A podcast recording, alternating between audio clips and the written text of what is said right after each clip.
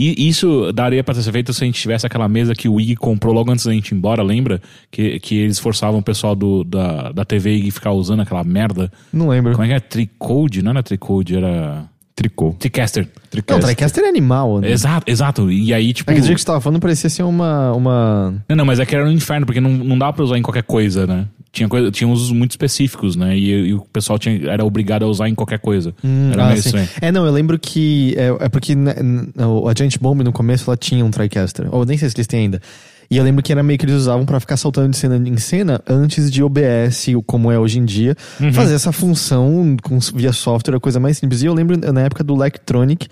Eu falei, deixa eu olhar quanto custa um TriCaster, sabe? Vai que a gente consegue mudar os vídeos. Uhum. E era tipo 20 mil reais, um negócio assim. Era um preço exorbitante. E é dólares, né? Era dólares? Era ainda 20 por mil cima? dólares. Era 20 mil dólares? É. E, e sabe que acho que o cara que inventou o TriCaster é o Tim, é Tim Minchin, que é o cara que descobriu como o Johann Vermeer fazia a técnica dele de pinturas quase fotorrealistas e tal. Tem um documentário sobre isso chamado. Que, que nugget de informação, né? Tem um, então, tem um Agora você sabe tem isso. um documentário produzido pelo Penn Teller chamado Teams Vermeer. Esse Tim é amigo do, do Penn. E ele. É Johann Vermeer? É Johann mesmo o nome dele? Mas enfim, Vermeer. É, porque, tipo, ninguém sabia exatamente como ele conseguia fazer o que ele fazia, assim, porque a maneira como a, ou, vamos dizer, a gradação de cores e as sombras e luzes era feita de uma maneira muito natural e ele não tinha, ele não fazia o tracejado, por exemplo, da figura humana da pintura dele antes. Olhando com raio-x e outras técnicas e tal, você vê que os quadros dele não tem isso. E todo mundo ficava, como caralhos ele consegue fazer isso? E aí muita gente já especulava que tinha uma coisa mais ou menos a ver com câmera obscura, até que o Tim, um dia tomando banho, ele tem a ideia e ele consegue replicar com basicamente um, um papel, um furinho e uma passagem de luz. Ah, de fato é uma câmera obscura. É basicamente, é praticamente uma câmera obscura. E aí ele consegue. Tipo, tem especialistas que olham e falam, cara, é, eu acho que é exatamente assim que ele fazia. Não, e um documentário de maneira nenhuma desmerece a, A a genialidade. genialidade do Vermeer. É só meio, ah, essa era a O técnica Team mesmo. Meeting, ele. Eu tô confundindo com algum, com algum Então, comediante. eu acho que eu posso estar falando o nome errado e Tim Meeting é o nome do comediante. Ah, tá. É Tim alguma coisa, por isso que eu parei de falar o sobrenome dele ok, agora. tá? ok, é ok. Tim alguma coisa. Enfim, chama Teams, And Eric. é Teams Vermeer, o nome desse documentário. É bem da hora. Vamos começar o podcast?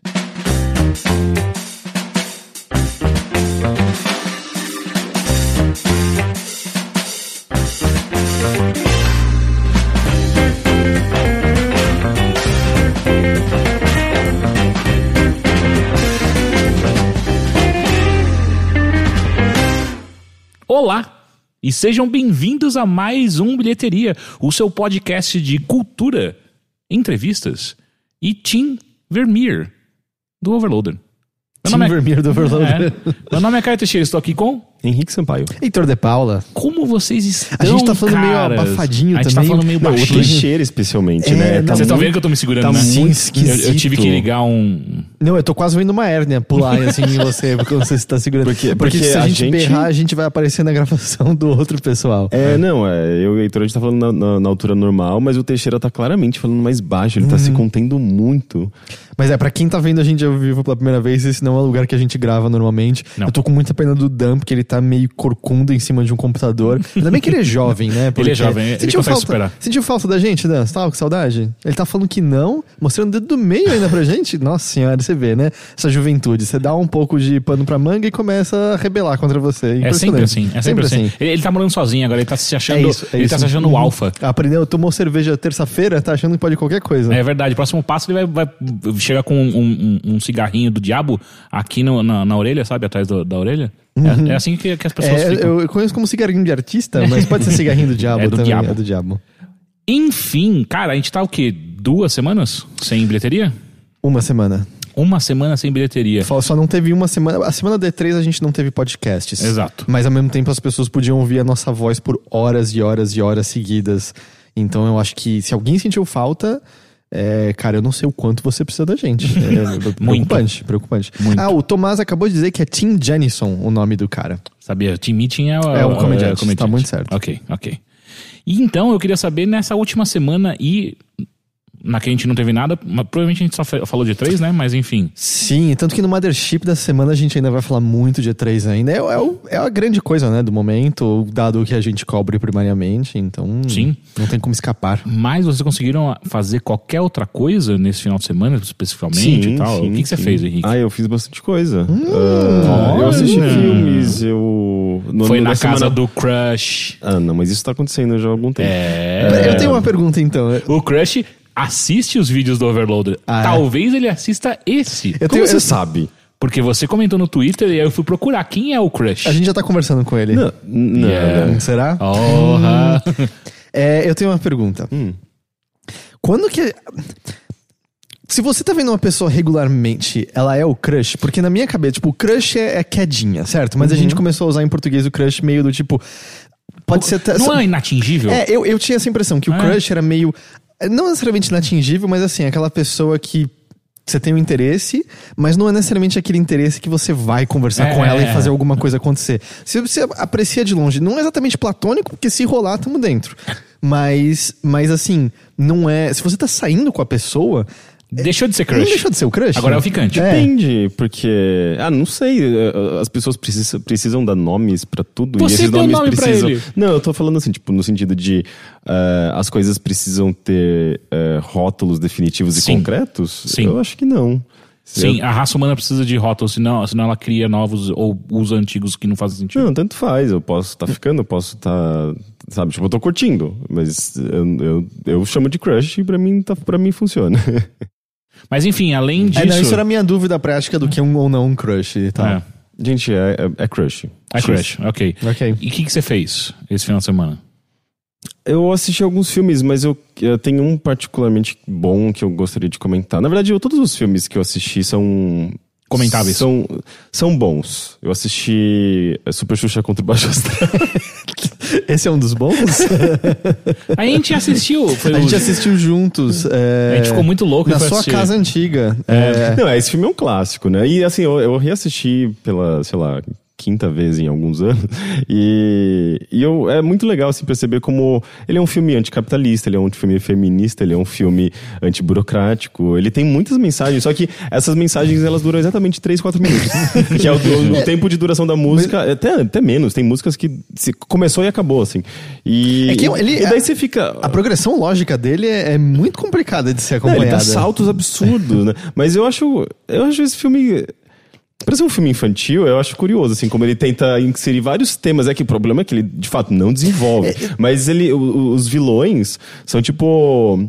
ah, o baixo astral, né? Tipo, sei lá, uma pessoa de mal com a vida. Que Não, é, mas- o, é o é ator o que baixo. morreu, né, é, recentemente. o Guilherme Caran, É. ele era ótimo. Mas, ah, eu não sei, assim, eu sinto que, tipo, tudo que, tudo, tudo, tudo que a gente vê na sociedade como passível de corrupção, tipo, dinheiro, ganância, enfim, sentimentos e, e coisas negativas dentro da nossa sociedade são meio que eh, elementos negativos no filme. É, mas sabe? isso é uma temática bem normal pra coisas infantis, É, né? Sim, mas, mas eu sinto que eles desenvolvem isso de uma maneira não, não, não apenas só, tipo, bem e mal, sabe? Uhum. Eh, tem ali um, um, um arco de, de, de jornada do herói, no caso, tipo, a Xuxa sendo a heroína. no- eh, é, meio, Não. é meio tudo meio, meio pobre, porque tipo, ela tá querendo salvar o cachorro dela, É, o né? Tipo, Xuxo, né? é- é- é- continua sendo, tipo, uma donzela em perigo, no caso, só, só que no caso é um cachorro. O que já eu acho ok, eu acho legal isso. Não, mas eu gosto que no Mas- começo ela é meio que uma força mágica andando com a roupa punk do bem dela, fazendo pichações do bem pela cidade, né? Limpando tudo. É a cidade suja. Eu fico, Era- mas- eu fico- ela não mora em. Não, ela aparece a casa dela, mas ela chega meio que influenciando as pessoas. Meu, vamos pintar tudo de colorido. Não, e é, é só tudo desculpa pra, pra publicidade, né? Porque é souvenir, que elas estão usando tinta de souvenir. Aparece as é, Não, é marcas só assim? marca o tempo todo, um atrás da outra, assim, bebendo Coca-Cola. é, enfim, é tipo, é só marca esse filme. É, e assim, tipo, ok, de novo, é super pobre, assim, a maneira como ele trabalha todos esses temas, mas ainda assim tá lá, sabe? Tipo, tem ah, os, os papagaios maconheiros, que eles são super a favor da liberdade, e, tipo, eles são completamente chapados. Tem, tipo, um, um cara que ele é. Ele é praticamente um burocrata, sabe? Tipo, e ela. que Nossa, dificulta o acesso dela a, a- a conversar com, acho que, o próprio vilão do filme. Então, tipo, Que é uma acho- coisa muito pequeno príncipe, né? É, é, é, só é uma pena que tipo, ele não desenvolve nada disso, mas de novo, as, as ideias estão todas lá, eu acho isso curioso, sabe? Tipo, tem, tem a, uma, uma, inclusive, uma minhoquinha que também, ela é muito maconheira. Tipo, eu não sei, tudo, tudo nesse filme soa meio... Ela não canta a música da minhoquinha pra minhoca? Não, Não, ela vira uma borboleta. não não isso daí você tá pensando que é, você tá, você tá misturando com a Eliana. É verdade. mas eu acho que tudo nesse filme é meio A a Eliana progressista. cantava a música da li- minhoca? Uma minhoquinha fazendo ginástica. Não. Era isso? que? Não, a Eliana nunca cantou Cantou, cantava dedinhos. É, a minhoquinha isso tinha no Ratimbum. É tipo, um, é, que aí terminava um, Um minhocão. minhocão a. Eliana cantava dos dedinhos. É. É? Meus dedinhos, não é isso? Também, mas ela não cantava da minhoca não, também. canta de novo essa música. Deixa eu lá. Canta mais uma vez, vamos ver se você realmente acha que isso foi Uma gra- minhoquinha fazendo Já ginástica. Outro ritmo, outra melodia. É, eu gosto muito, tem muita gente nova escutando esse podcast agora. Eu, eu acho que isso é passado ouviu. de geração em geração. Eu acho que as gerações mais novas cantam. quer dizer, não é uma música, né? A minhoquinha. É, é- Como não? É uma rima. Se, se a Mas galinha, se, a, se a galinha pintadinha canta isso, então sim, passou Viu? de geração pra geração. Não, o Rick não sabe se. Não é, se a galinha pintadinha canta Ah, sim. essa música, então quer dizer que logo- passou. ok. É, exato. E- Então, mas, mas não, eu não queria falar sobre esse Ah, filme. mas não. é legal o contra o Baixo Astral. É o labirinto brasileiro. É, Labirinto Brasileiro de baixo orçamento, baixíssimo orçamento, né? Eu só queria uma versão bem, Peraí, peraí, bem Então- HD, assim. Então, Guilherme pra- Caran é, o- é o nosso David Bowie. Sim. E a Xuxa é nossa é, Jennifer Connelly. Eu acho que. Ei, ela não envelhece tan- quase tanto. Cara, tem, como- tem um filme da Jennifer Connelly recente que ela, ela faz uma mendiga e, e tem algum take, assim, que ela aparece escrito, aparece com um cartaz no qual tá escrito uh, I, used, to be, so- famous, Não, né? I used to be Some- someone. someone, é. E, e é muito legal, assim, porque se aplica muito à vida real, né? Porque ninguém sabe mais quem é a Jennifer Que Connelly. Ela, ela não faz, mas eu achava Ela, que ela, ela, ela, tá ela desapareceu, a Jennifer Cê- Connelly. Que isso? Ela fez uns filmes incríveis. Que isso? Então, eu não sei o que que ela fez recentemente, ela- mas não, eu o, achei último, que... o último filme que eu me lembro dela foi é, um grande desastre chamado Água O Negra. Homem. Tem Água Negra, mas da mesma época tem o Homem. Como chama aquele remake de um clássico sci-fi do, do- dos anos 50? O Homem que Caiu na Terra? Alguma coisa Ah, assim. não, você tá falando com Keanu Reeves. É, horrível. é, Ah, esse é, é não, esse filme é horrível. É ruim. Mas ela fez Diamante de Sangue com o Leonardo DiCaprio. Ah, tá ela, nesse filme? Sim. Ela Mas esse- Mas esse filme já tem, tipo, mais de 10 anos. É, já tem algum tempo. E ela fez também Casa de Areia com o, o cara que é Sir. O Sir. A Malcolm? Não. O, Ah, o McCartney? O, Não. o que é careca. o que fez. eh, Patrick eh, Stewart? Ele não é Sir. Ele é Sir. Ele é Sir? Eu acho que ele é então Sir. são dois carecas Sirs. Eu acho que ele é... Se ele Ah, não mas- é, mas enfim. eu torno ele Sir agora. Mas ela tá, ela tá sumida. eh, ela De- deixa eu aqui, vamos lá. IMDB, Eu, eu lá. olhei, gente. Ah, você Eu- olhou? as coisas que ela, ela tem feito são coisas meio X, assim, que Hum. não, não tem. Sei lá, ela, ela tem perdido bastante a relevância que ela tinha no passado. Voltando ao, ao tema, ela foi provavelmente meu primeiro crush na vida. Eu me lembro Eu com também. 5 anos de idade Eu- vendo, vendo Labirinto e Eu aluguei completamente apaixonado por muitas ela. vezes Labirinto. E, e olha que engraçado, a gente tá fazendo exatamente o caminho oposto do que eu tinha proposto inicialmente, eh, na minha cabeça, na verdade. Porque, tipo, eu assisti eh, Super Xuxa contra o Baixo, contra, contra o Baixo Astral, porque eh, ela é o, o, o labirinto brasileiro, versão baixo orçamento. E, e o Labirinto tem a Jennifer Connelly, que, que está também em um filme chamado Fenômena, do Dario Argento, que é o diretor do filme que eu assisti no final de semana. Fenomenal. Que é o Suspiria. Suspiria. eu que, quero, eu quero que, assistir tá, que vai. Estão terminando um remake, ele tá em pós-produção, se não me engano, do. Do. Ah, esqueci o nome do diretor. Mas o, o diretor de Call Me By Your Name tá fazendo um remake desse filme. Já fez, na verdade. Ele tá em pós-produção, deve, extrair, eh, deve estrear em novembro, se eu não me engano. Eh, e, e- mas eu assisti agora a versão dos anos 70, né? Tipo, é a versão original, acho que é de 77, eh, do Dario Argento, que é um diretor italiano de terror. E é um filme como qualquer filme dos anos 70, ele, sabe, tipo, é difícil de assistir atualmente sem você dar risada, sem você é, achar meio tosco, mas ele continua sendo muito bonito, porque é um filme super estilizado, assim, ele é... é, ele, é- ele tem muita... Ele é meio teatral, assim, é cheio de... de cores bem estouradas, e eu achei super interessante você não ver mais filmes assim. Mas é basicamente Uh, conta a história de uma, de uma garota de Nova York que vai para uma escola alemã uh, de, de balé, de dança. E no, no momento que ela chega nessa escola, é uma garota foge, tá fugindo, tá correndo e diz alguma coisa e isso já gera um estranhamento. E essa garota morre no dia seguinte, ela aparece morta no dia seguinte. E fica esse mistério no ar. E, enfim, é muito é meio até meio banal assim a trama porque você sabe que já, já que você sabe que tem alguma coisa errada na escola Uhum. e isso vai sendo desenvolvido aos pouquinhos eh, com coisas com coisas bem bem eh, bem pouco sutis como um dia em que larvas caem do teto do, da escola e todo mundo começa a aparecer com larvas no, no cabelo e As pessoas não percebem que tá caindo não, larvas estão elas estão percebendo aos poucos. Uh, mas isso é só um, uma das um daqueles daqueles vários sinais que o filme vai dando de que parece que tem alguma coisa estranha nessa escola, sabe? E ele passa o filme inteiro pra chegar numa conclusão meio óbvia, assim, meio bobinha até, mas esteticamente é um filme bem interessante e e eu tô muito curioso pra ver como que eles vão resolver a, a- esse remake, porque quem tá fazendo a trilha sonora, por exemplo, do filme novo é o Tom York, do Radiohead. E o, e o trailer já mostra, tipo, um, um puta, uma puta atmosfera fantástica, né? A, a diretora do, do colégio, que é um que é uma, uma pessoa central na trama, é, é a Tilda Swinton, que, que tá Nossa. fazendo. Então, ou se- ou seja, esse remake parece, parece que tem muitos elementos ali fantásticos, assim, que dá pra fazer um filme de terror fascinante. Ahn, mas ainda assim, eu recomendo ver, o- ver o original, assim, ele, ah, ele, ele tem momentos, eu acho que ainda são bem, eu não digo, não diria tensos, porque como qualquer filme de terror antigo, eh, soa mal feito às vezes, sabe? Soa exagerado.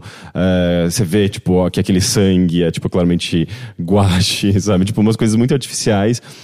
Eh, e- mas, mas ainda assim, tipo, tem, tem todo um estilo que é muito raro de se ver em filme de terror atualmente, assim, tipo, de cor especialmente, sabe? Cor, eh, vestimenta, tudo muito simbólico e cheio de, sei lá, tudo meio alegórico também. Ele, ele parece ser. É, é, ele parece ter uma. É, eu não sei, assim, tipo, é essa coisa bem teatral mesmo, sabe? Tipo, de. de de, de- de coisas meio artificiais, mas que parece que é intencionalmente artificial, sabe? Tipo, cores muito estouradas. Parece que tem um, um, um, um holofote vermelho na cara da pessoa, pra o rosto dela ficar totalmente vermelho, sabe? Tipo, e É, com isso expressões. proposital, né? É, então, e, e acaba sendo muito bonito, assim, é uma coisa que você não vê mais em cinema, de- definitivamente. Ah, Pô, tem aquele filme com a Jennifer Lopes, que é o. Ah, a cela? A Cela. Visualmente da É hora. lindo, ele é bem bonito. O filme é ruim, mas visualmente é, É muito da lindo hora. o filme, né? Sim. É, esse novo, por exemplo, pelo que eu vi no trailer, ele não é nada colorido, assim. Ele é bem mais padrão, assim. Eu acho que bem mais seco. Mas uma coisa, você gosta do Bebê de Rosemary? Então, é um dos filmes... É um dos filmes de terror mais, mais clássicos, né? Tipo, da... da- já feitos, assim, é um- ele é muito apreciado, mas eu lembro de quando eu assisti eu não gostei mais porque eu acho que talvez eu, eu estivesse numa fase meio meio Skate. não, assim, tipo, é, eu, eu, eu, não, eu, eu lembro de, de não gostar muito de filmes de terror que abordar, que, que tratassem de temas cristãos, porque eu, eu- na minha cabeça, sei lá, tipo, Nossa, terror. elimina não preci- 90% exato, dos exato, filmes porque eu tava, na época eu tava procurando filmes de terror que não eh, tivessem essa conotação, sabe, tipo, de demônio cristão e- e e, e eu acho que eu tinha, tive, tinha um, talvez um certo preconceito, porque ele é claramente um terror cristão, sabe? Nesse sentido, sabe? Mas assim como o Exorcista também, aí eu acho o Exor- Exor- Exorcista fascinante. Então eu não sei, assim, eu acho que eu precisava reassisti-lo. Eu, pra- eu reassisti mais ou menos recentemente, tem uns quatro anos. É muito ruim. É, eu É, acho, mas tem- eu acho animal, assim. Sério, eu acho- acho Porque, porque ele, é- ele é considerado um dos melhores filmes de terror. Ele né? é É, muito a- lento. a- a- a- o quão sufocante é aquele filme, é porque eu tava lembrando que você tava falando sobre. Porque, sei lá, você falou do, do personagem da luz toda vermelha, e isso causa um peso, né, muito forte. E, tal. e é um filme. É um filme psicologicamente muito pesado, ele é sufocante, assim. Ele não tem susto, eu nem diria que ele causa medo, por isso que eu nem sei se eu chamaria de terror Mas ele é exatamente. terror. né? Mas é você percebendo tudo se fechando à sua volta e você incapaz de se mexer. E a cena final é maravilhosa, assim. Eu acho absurda, absurda, absurda. É, eu preciso, eu preciso assistir. Eu ainda, tô- ainda mais que eu tô nessa pegada, pegada de ver uns filmes de terror antigos. Eu acho que seria interessante. Assiste Nosferatu. É legal, é, é ma- é mais É, difícil de assistir, é, né? é expressionismo alemão, É, né? Ele é, é preto e branco. É, É, bem difícil é, assistir esses difícil. filmes. Esse porque aí é o que você sente, senta Você pra meio do, fácil, tipo, vai assistir Todo Mundo em Pânico, porra. Não, eu acho não, mais mas- fácil Nosferatu do que tudo. Mas ele é difícil mais no. Não, não que ele tenha. eh, seja muito elaborado. Assim, tipo, você pega um filme do David Lynch, é muito mais difícil. Mas ele é difícil de, de você sequer prestar atenção, porque ele é. eh, filmes antigos que. Que seguem uma estrutura que hoje é considerado batido, digamos assim, né? Eh, e, e tem um visual que às vezes. é, você consegue encontrar, a- a- encontrar uma maneira de apreciá-lo, mas é tudo mu- muito, como posso dizer, meio óbvio, soa óbvio pra gente, porque tipo, a gente já passou por tudo isso, já, já desenvolveu a linguagem e, E tá, a gente tá, muito- falando um antigo, sabe? é, Se você comparar, com, sabe, com o filme do Chaplin, é totalmente palatável até hoje. É que Chaplin assim. tem histórias mais humanas, É, né? Eu acho tipo, que tem, é tem o de Nosferatu, eu sinto que você senta pra meio, tá, deixa eu entender a história do cinema, deixa eu entender de onde a gente é, Você veio. precisa e dessa base pra conseguir apreciar. Eu lembro de, de assistir eh, o gabinete do Dr. Caligari e é um Nossa. filme muito difícil também, porque Ah. Ele, é, ele tava desenvolvendo muita coisa que hoje é padrão no cinema, sabe? E pra época era muito, muito, muito impactante. Os cenários, tudo meio tortos e tal, era uma coisa meio experimental. E, e hoje você olha e você fala, ah, é só um teatro feio, sabe? Tipo, então é, é difícil, assim, tipo, você precisa, eu acho que de um certo contexto pra você conseguir apreciar aquela obra Sim, da maneira sim. que ela é deve como, ser sei lá, o apreciada. Encoraçado Potemkin, mesma coisa. É fascinante ver o que, que ele fez a primeira vez. Mas lá eu assisti hoje é só meio umas imagens chatas pra cacete, né? E Ó, mas eu, eu reassisti é, também, ma- mais ou menos faz pouco tempo, o Viagem pra Lua do. Do, do Méliès. É, do Melier. E ele é assustador, cara. Mas ele não tem também, Mas ele é lá, 15 curtinho, minutos? é, sim, é sim, sim. curtinho. Mas é assustador, cara. É de verdade. Tipo, É, mas ele, Tipo, ele ele, é tem, ele tem uns signos ali no meio que. E, e até mesmo a própria filmagem em si, porque ela é meio corrida, né? Não, não, não sei exatamente como é que funciona, porque parece que tá tudo meio que acelerado a câmera, né? É, é. É, mas é, é porque eles filma, eles captavam em, uma, em diferentes quantidades de frames, as câmeras Ah. eram Não totalmente era literalmente girando a manivela Sim, do sim. lado? e É, eu acho que era. Então, e, e, cara, isso tudo deixa a imagem, e, e aí você vê todas as maquiagens, os monstros que eles colocam lá, é assustador, velho, né? Essa coisa meio rápida. Mesmo porque a gente adotou meio que essa, é, esse antigo meio como um signo de terror hoje em dia, né? Então tem vários filmes de terror hoje em dia que fazem a- a- alguma alusão a esse tipo de filmagem preto e branco e tal, que é assustador. Tipo, o Babadook é uns que fez... Babadook não. O... 13 Fantasmas, caralho, eu tive uma memória... Esse filme é horroroso. Exato, esse exato, filme é exato, muito ruim. Exato, exato. Mas ele, ele tem umas coisinhas assim, né? Ou até mesmo a casa no Alto da Colina. É, que tem muito. Ele, ele pega coisas que seriam antigas e coloca na, na, na- naquele. Naquela coisa lá de. Na, no background e fica assustador. Enfim, continua. Mas eu lembrei da Manivelinha porque justamente naquele filme A Sombra do Vampiro, que é um filme que seria sobre a gravação de Nosferato, no qual o Nosferato de fato era um vampiro de verdade. Eles mencionam isso, tem uma hora que acho que é o John Malkovich, que é o, o cineasta que aparece pra ajudar na produção, ele fala de a gente pode girar mais rápido e aí ele vai pegar mais quadros e aí fica em câmera lenta. Eu, ah. Sim. Ahn, sobre o Suspiri ainda, eu, eu gosto bastante porque também ele, é, ele é basicamente um filme só com um elenco feminino, assim, é um filme, ah, embora ele seja dirigido por um homem, né, Dario Argento, ele é, ele é bem feminino, sabe, tipo, ele é bem, ah, acho que tem, pouqui- tem pouquíssimos personagens masculinos e... E por mais que eh, o, o gênero de terror eh, seja bem equilibrado, assim, nesse sentido de, de personagens masculinos e femininos, ainda assim eh, ele, ele consegue ser, sabe, tipo, a- as mulheres não estão lá só pra serem vítimas, sabe? Tipo, elas são tão vítimas quanto heroínas, enfim, é, é equilibrado nesse sentido. E os filmes dele, pelo que eu percebi, eu, eu- eu só vi o Suspiria e o Fenômeno. todos eles são bem fortes, assim, de personagens femininas. Elas são as, as, as protagonistas, elas são as, as personagens secundárias. E é, é- é interessante, assim, tipo, eu sinto que tem. ah, faz parte do, do porquê ele é relevante, sabe? Tipo, é, um- é uma das, é um dos motes dele.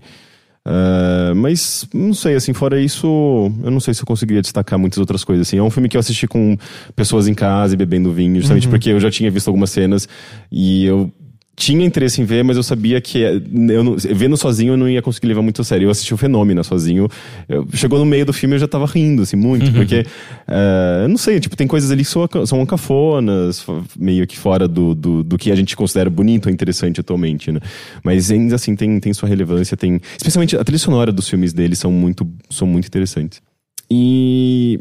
Você dormiu bem? Eu tô sentindo você. Dormi. É, não sei, eu tô sentindo.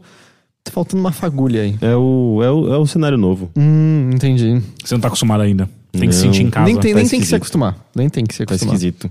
É, mas eu não sei, tipo, tem, eu tenho umas duas outras coisas que eu poderia falar, mas eu posso escolher só uma, só pra não, não, não monopolizar também. Não, eu não me importo, eu não tenho muito o que falar Vocês hoje. preferem também. música ou filme? Filme. Tá. Ah. Nossa, que.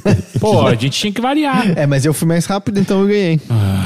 Os dois são bons. É, o outro filme que eu queria comentar é um filme, um filme independente que eu não vi Ih, ninguém. música, música. Volta pra música, rápido. o álbum é um álbum independente. Então, É. vamos, vamos, Heitor, o que que você fez? Rápido. Não, é, é um filme independente que eu não vi ninguém comentar, mas eu assisti, eu achei ele fascinante. Tipo, me- meio. Eu não sei, eu, eu, eu saí cheio de, de reflexões, sabe? Ele se chama Always Shine. ah, ah, e eu só encontrei esse filme porque ele tem a, Da- a Mackenzie Davis, que é uma das minhas atrizes favoritas no momento. Que Quem ela que que, é fez ah, o San Junipero do Black Mirror, Ah, que ok. fez ah, a prostituta no, no, Blade no Runner. Blade Runner novo, fez a Cameron no Halt and Catch Fire. Ela fez. Eu, eu, eu- eu percebi porque ela, eu gosto tanto dessa atriz. Todos os personagens dela ou possuem alguma conexão ah, com anos 80 ou videogame, o que me fez perceber, tipo, ah, tem um padrão aqui, aqui por quê, sabe? E eu meio que comecei a querer entender isso. Mas também são personagens femininas que são completamente, sei lá, tipo, livres, ah, ah, é- é- elas elas geralmente ocupam o papel que eram atrelado, é, tipo, é papel uh, uh, que eram dado a- atro- atores, sabe? Tipo, é- ela tá, ela, é, tipo, ela, ela meio que representa uma quebra nesse, ne- nesse padrão, sabe? Tipo de, ah, esse papel é para um ator e para uma, pra um homem, sabe? Não para uma mulher. Só um segundo. Chug, chug, chug, chug. que é isso? chug. Ele começou a ele virou literalmente o bagulho inteiro de uma vez só. Eu tava com sede. Isso foi meio assustador, mas Ok. beleza. E é Você só me, você água, me deixou viu, você me deixou inibido É, agora. é. Tava de boa tomando minha aguinha aqui no meu canto. Vai, desculpa, Mas enfim, eh, e eu acho que isso também tem muito a ver com o que ela acredita. Assim, eu, já vi, eu já vi ela conversando, em, eh, dando entrevistas e ela, é ela, ela, é, ela é feminista, sabe? Tipo, ela fala bastante sobre isso, ela entende muito bem feminismo e o. E a importância disso na indústria eh, cinematográfica, sabe? E não é à toa que ela tá nesse filme, Always Shine, que é um comentário sobre, de certa forma, sobre machismo eh, em Hollywood ou, ou machismo em geral na sociedade. Eh, de uma maneira bem sutil, eu diria. Porque ele é um filme sobre duas atrizes. Uma atriz, eh, ela tem conseguido papéis, duas atrizes em ascensão, assim, elas estão começando e tal. Uma tem conseguido, conseguido papéis, tem conseguido alguma. Tem conseguido dinheiro, mas ela. Proeminência. É, Mais ou menos, ela tá conseguindo dinheiro, mas para isso ela tá se sujeitando a papéis de, eh, sei lá, comercial de cerveja, eh, filmes de terror no qual ela tá lá para ser justamente a vítima ob- objetificada e ela tem que aparecer nua. Tanto é que a primeira cena é um audition dela eh, interpretando. É uma Um audição um teste dela eh, interpretando uma personagem no filme de terror e os, e os protagonistas, aliás, os, pro- os produtores falando, "Hum, você sabe que você vai ter que ficar nua, né? E, e ela meio desconfortável, mas, ah, sim, a produtora me falou. E eles, não, mas é, você vai ficar nua em várias, várias cenas. Tipo não- agora. Se, se, se você concordar, você não pode voltar atrás depois. A gente não pode ter, não vai ter dublê, você vai ter que eh, fazer isso. Tipo, meio que pressionando, assim, ela super desconfortável e falando, sim, porque Tipo, ela, quer o dinheiro. Ela ganha dinheiro, mas não quer dizer que ela tá com uma carreira de atriz no futuro Exato, dela. você, você vê claramente que ela tá super desconfortável, que ela tá fazendo aquilo porque ela precisa. E. E, e, e ela, ela representa meio que nesse filme uma. ah, ah, uma, uma mulher que está dentro dos, dos conformes ah, que a sociedade espera de uma mulher, digamos assim. Ela, ela é aquela mulher ah, menininha, ela é é, é, ela não ela não não é agressiva sabe? Tipo ela ela ela meio que existe dentro de um de um ela se contém sabe? Tipo ela não, não se impõe ela é, tipo enfim tipo aquela aquela aquela visão estereotipada da mulher sabe? Tipo uma mulher submissa. Enquanto que é, uma outra a outra personagem do filme que é a personagem da Mackenzie Davis é, é justamente o oposto assim. Ela é uma mulher extremamente agressiva na maneira de impor a sua opinião. Ela é, é- ela, ela, ela, ela, ela tem mais ela é mais expansiva sabe? E ela não, não se encaixa nesses padrões eh, desse estereótipo feminino. E só que ao mesmo tempo ela não consegue papéis. Ela tá numa situação financeira pior ela é, ela terminou com um namorado por conta de um, de um problema e ela não consegue, tipo, ela se sente meio solitária, ela não consegue companhia, enquanto que a outra menina tem tudo, sabe? E justamente porque parece que, é, como se aquilo, f- o fato dela é, é, ocupar esse espaço feminino como a sociedade espera que, que seja, tipo, dá, dá ela mais benefícios, digamos assim, Então isso começa a se tornar um, quase que um conf- começa a se tornar um conflito dentro de- desse relacionamento delas, porque elas vão pro final de semana numa, numa casa, eh, passar um final de semana mesmo, como amigas e tal. Só que você começa a perceber uma rivalidade tóxica entre elas e, e uma, até uma inveja, né? Porque, tipo, a, a garota que, eh, que é mais, digamos, mais livre e que é claramente uma atriz muito melhor do que ela, sabe? Tipo, elas fazem uns ensaios, assim, e você vê muito claramente como a, a- a garota que não tem, não tem grana e que é mais agressiva, ela é uma, uma atriz muito melhor. Ela, ela tem inveja da outra pelo que ela tá conseguindo. E ela percebe, mano, mas essa garota, tipo, ela. é, é, é, sei lá, ela tipo, ela tá se sujeitando a isso e ela tá conseguindo dinheiro e, e rola uma coisa estranha, né? Porque, tipo, ela não consegue. Ela tá, tipo, conversando com um cara num bar, nesse final de semana mesmo, junto com a amiga.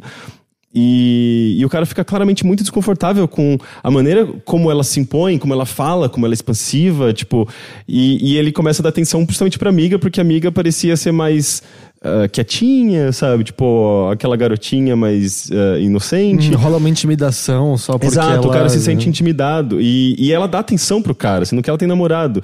E é- então tudo isso começa a entrar na frente e, e começa a se tornar um, um- um- um- Começa a criar uma tensão muito forte entre as duas, sabe?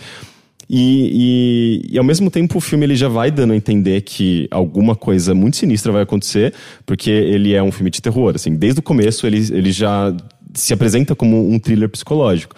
Ah, a, a edição é muito esquisita. ah, Normalmente você tem a edição seca no filme, né? Tipo, uma cena já corta pra outra. Às vezes, no máximo, com algum efeito de música ou efeito sonoro. Mas ali você tem, às vezes, uma intercalação entre as cenas. É, é- é quase como se, tipo, tem alguém dirigindo na- na- nessa cena. De repente aparece é, uma lua e volta pra pessoa dirigindo e volta pra lua. E daí continua. É Tipo, como se tivesse pedaços da- das cenas, elas se, se sobrepusessem. E é muito esquisito.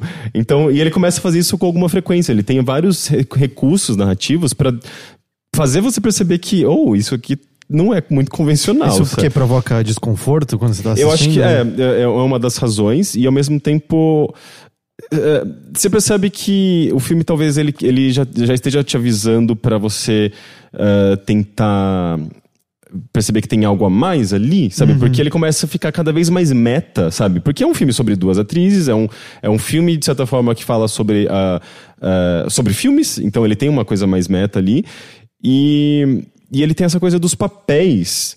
E, e chega um momento em que você começa a se perguntar, tá, o que acon- porque chega, tem um ponto de um twist no meio e, e a partir daquele momento você, você começa a se perguntar se o que elas estão fazendo, ah, se elas são elas mesmas, se elas estão interpretando ah, uma a outra ou se- sabe, tipo, tem alguma coisa Meio esquisita. que quase é, de, tipo, é uma armadilha pra outra pessoa, é o que, que tá acontecendo Então, é- exatamente. Ou pra você assistindo Não, às vezes é filme. pro, pro cara em questão ali. Então, quem- porque tem uma coisa muito forte, assim, tipo, de, de eh, identidades, de interpretação. E eu não, enfim, eu não vou entrar no meio, porque senão se torna um spoiler. Até que nem sei se torna um spoiler, porque ele é tão subjetivo que às vezes eu posso falar que outra pessoa pode ter entendido outra coisa, sabe? Mas, É enfim, ele, ele tem uma coisa bem. eh, meio David Lynch, meio Mulholland Drive, meio. eh, enfim, tipo, é- é- é- ele, ele tem uma carga psicológica interessante, sabe? É engraçado que eu vi um filme que te- tem um teor muito similar com, Queen of Earth. É, com a atriz do Ah, Handmaid's Tale. Handmaid's Tale, É, a, é- a Elizabeth Moss. E ele também tem um lance sobre desconforto. A única coisa que eu senti que o. Como é o nome desse filme? Queen of Earth? Queen of Earth. Eu sinto que parece que ele quer chegar em alguma coisa e eu não senti que ele chegou em nada, sabe? Sim, eu Mas ele é entendo. bem similar a essas coisas que você tá falando, eu, não é? eu, eu tava até lendo um pouco sobre o Always Shine e geralmente faziam comparações com Queen of, of Earth, porque ele saiu na mesma época, os dois são filmes independentes, eh, de baixo orçamento. E, e ambos têm a- a- esse mesmo tema, que é essa toxicidade, essa rivalidade tóxica, né, entre mulheres. São dois filmes bem femininos eh, e, e- e- e abordam essa eh, essa rivalidade que não é necessariamente é, parece que é uma, é- é uma, é uma desconstrução daquela rivalidade clássica entre mulheres que se vê é, é, em tantos filmes e séries e tudo mais, que é, é quase que um estereótipo também, né? Tipo, da- dessa coisa tipo, da, da competitividade feminina, da, da rivalidade- entre elas. E, e esses filmes eles abordam de, eh, as duas coisas, mas parece que com um teor mais feminista, sabe? Tipo, de- de, eh, abordando. Tipo, reconhecendo que pode existir, sabe? Sem, se- porque tipo, você pode ir só, só pro extremo e falar, não, isso é tóxico, isso é ruim. Falar que, Sim. tipo, mulheres são rivais e existe competição entre elas. Não, tipo, existe na, na sociedade, mas vamos tentar entender isso de uma maneira sem os estereótipos e, e de uma maneira mais pé no chão. Que, por que, que pode existir rivalidade entre essas, eh, entre essas figuras femininas, sabe? E, e eu acho que os dois filmes fazem isso de uma maneira interessante. Mas eu prefiro o Always Shine. O Always Shine eu acho que ele é mais... Ele tem a- essa coisa do suspense que é mais, eu acho, divertido. É, é um filme meio, meio tenso e ele é esquisito e... O, o, o Queen of Earth eu sinto que ele é... Ele é meio cansativo. Ele é cansativo, achei. é, ele é muito cansativo. Eu, eu sinto que ele tenta ser meio, meio clássico demais, assim, meio. é, meio cine- cinema europeu, mas eu não, eu não sinto ele evocando de uma maneira tão boa isso. Parece só meio. meio, meio arrastado mesmo. Sim. E eu também, como eu falei, eu sinto que ele não chega a alguma coisa. É, sim. Ah, enfim, eu gostei muito do Always, Always Shine, é um filme esquisito. ah, e tanto é que ele, ele teve uma. um- um- um- como você diz? Uma estreia? Não. Uma bilheteria, assim, fraca. é, e ele, ele, foi, lança- ele foi lançado em pou, pouquíssimos cinemas. Mas eu acho que também porque é um filme independente, a pós-produção foi financiada coletivamente, assim, tipo, é, é um Olha caso só. curioso. Uh, mas, mas eu acho que é um filme ótimo, assim, e é, e é a melhor, é excelente a atuação da, da Mackenzie Davis. Ela é uma. Dá pra ver claramente ali- ali, porque ela é uma puta atriz, justamente porque ela também ela tem essa coisa do, de- das identidades, então ela acaba interpretando um, uma gama muito grande de emoções e meio que papéis diferentes nesse mesmo filme. Então é bem interessante, eu gostei pra caralho. É, eu acho que é isso.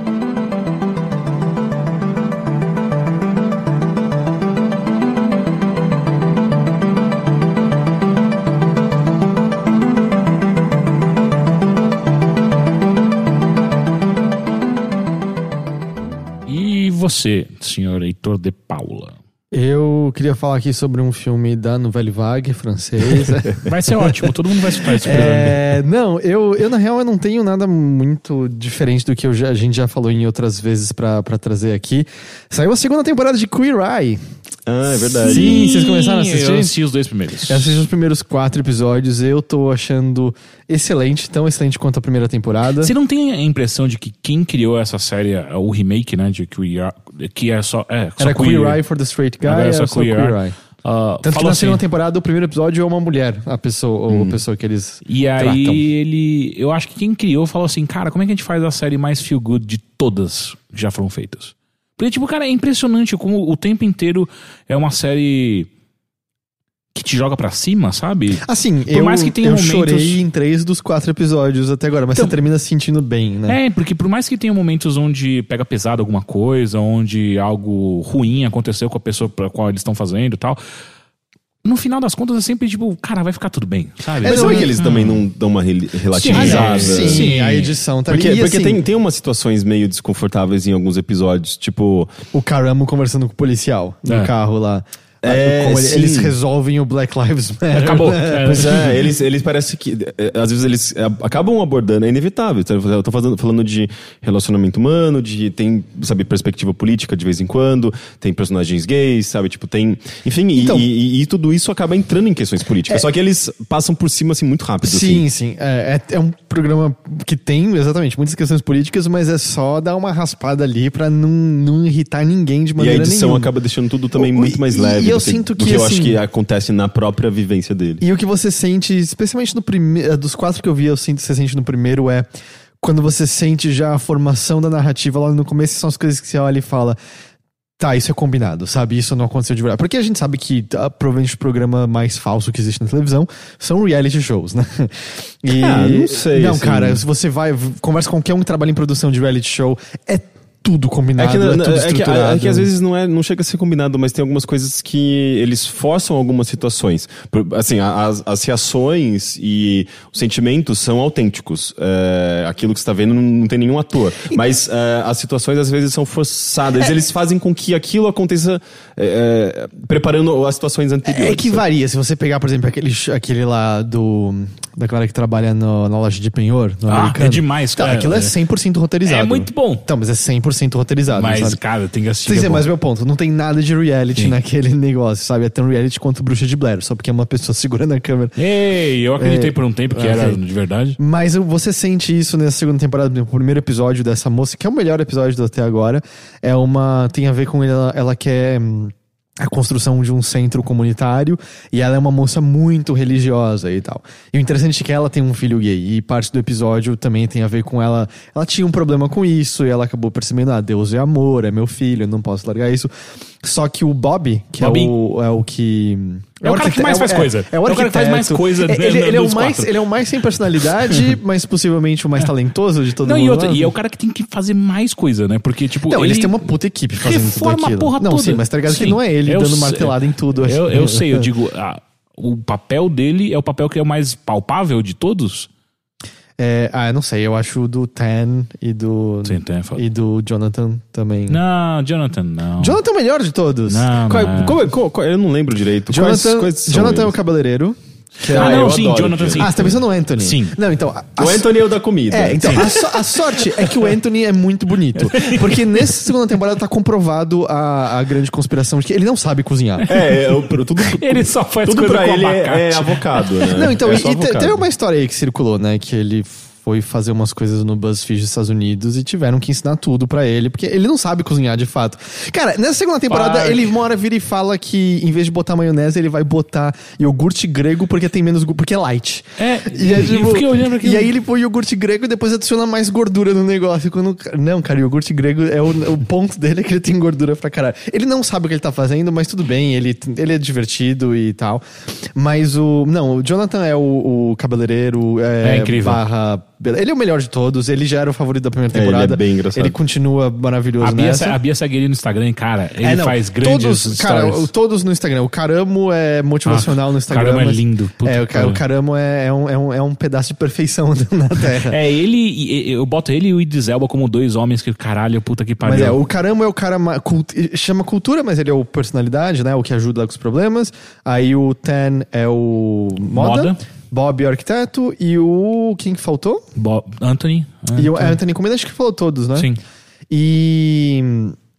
Então, assim, por exemplo, o Bob, ele tem. é, pelo menos ele fala da história própria dele, que ele era de uma família que, assim, cara, a comunidade da igreja era o dia a dia dele. E quando ele se assumiu gay, a comunidade inteira abandonou ele. Então ele tem problema, ele não quer entrar na igreja no começo. É muito E o bom, lance é que, cara. assim. Pode até ser que seja uma reação genuína dele, mas é na hora que você olha e fala, tá, essa é a narrativa desse episódio, né? A conversa sentimental vai rolar é, tal qual rolou entre o Caramo e o, e o policial. Nesse episódio vai rolar entre ele e a moça que eles estão ajudando. E- e eles dito vão, e feito, é. sabe? Acontece exatamente isso. Mas tudo bem, sabe? São as coisas que acontecem que é que dane-se, porque eu acho que a maior parte funciona. Eu acho que, cara, os cinco tem. A energia deles é maravilhosa. Você, como o Teixeira falou, se sente bem.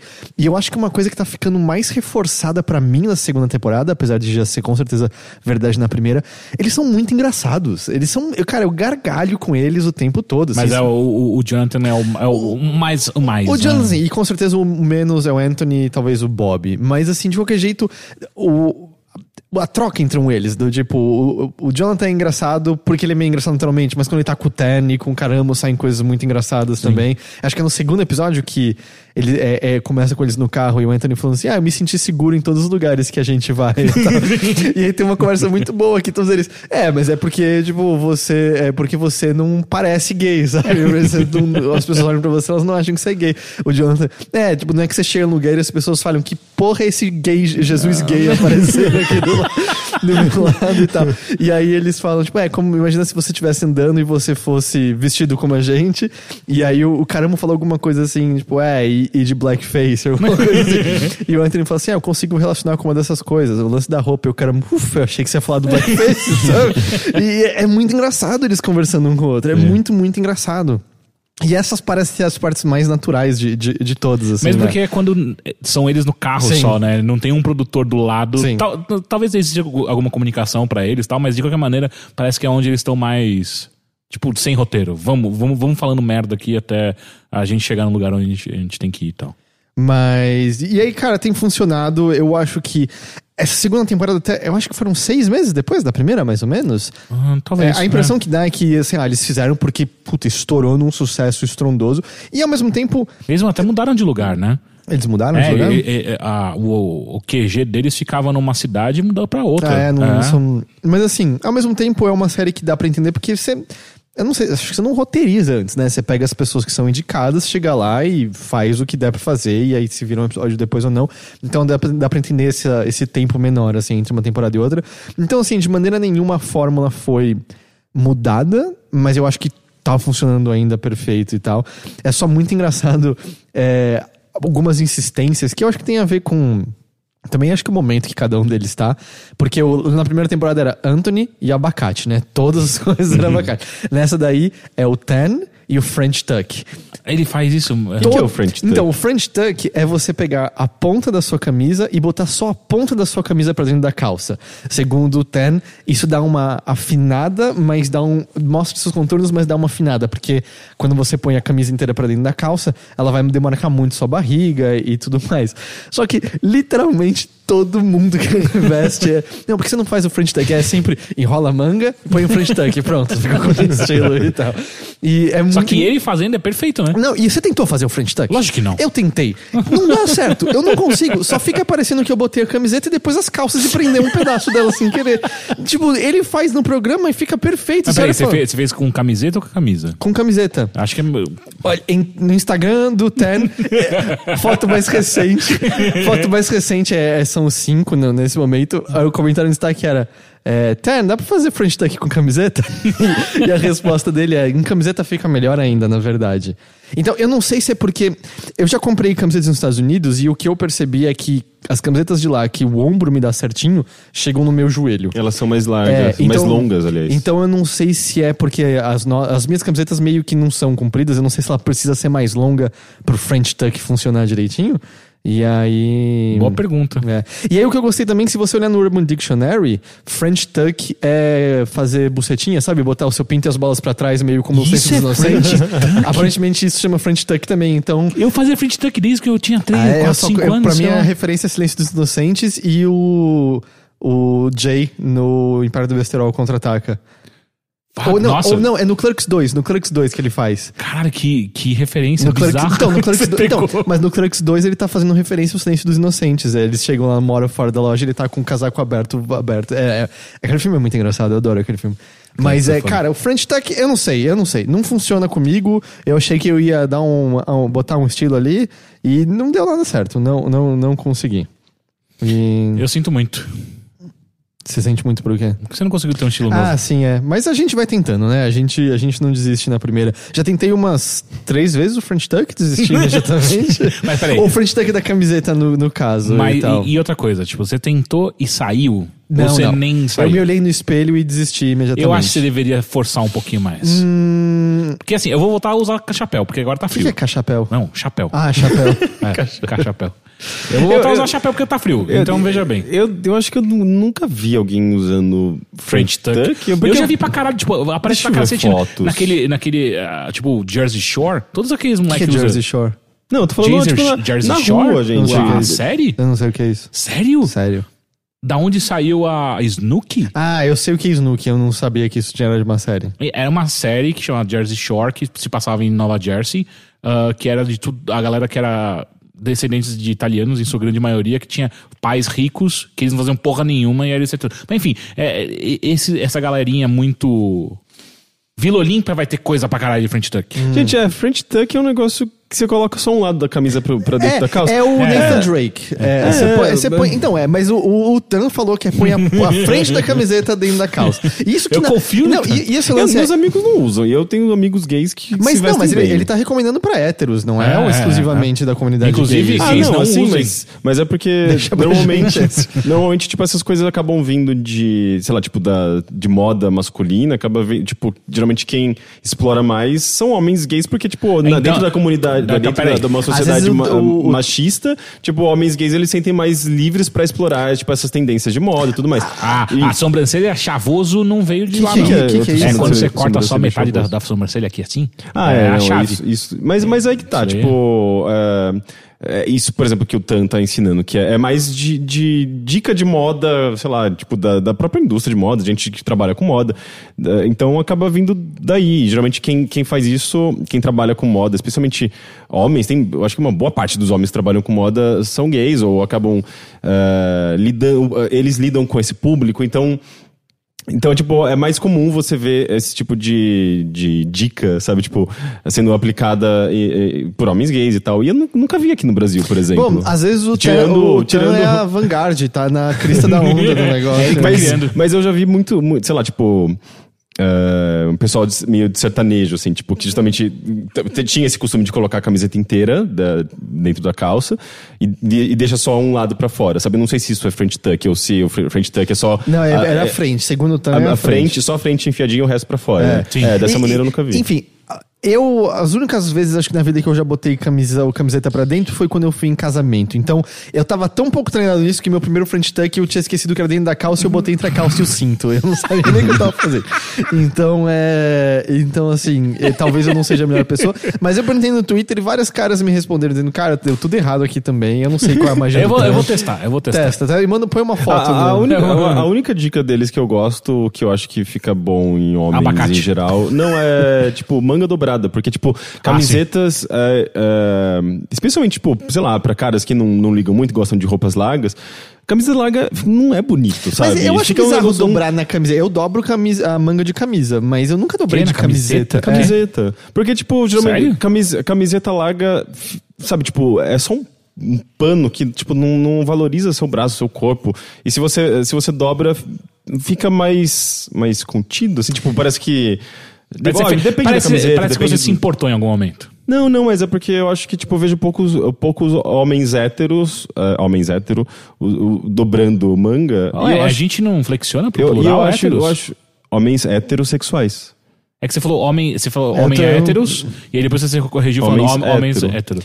Eu, eu- na, Homens minha, hétero. na minha cabeça, você dobra a, camisa de- a manga de camiseta quando você quer guardar um maço de cigarro lá. Sim, Não, gente, já fiz mas, isso. eh, Mas guardar um massa de Sim, já fiz isso. E se, Na você é, e se você trabalha no porto como estivador, mais perfeito ainda. É, Porque, eu não sei, eu acho que eu acho que fica bonito. E é. Obrigado. Coisas de, sei lá, tipo, que qualquer um pode fazer em qualquer momento, porque é. Vou lá, fazer agora. É- Ok, assim. Faz o French tuck também. fazer o o, French. o da camiseta, não o outro.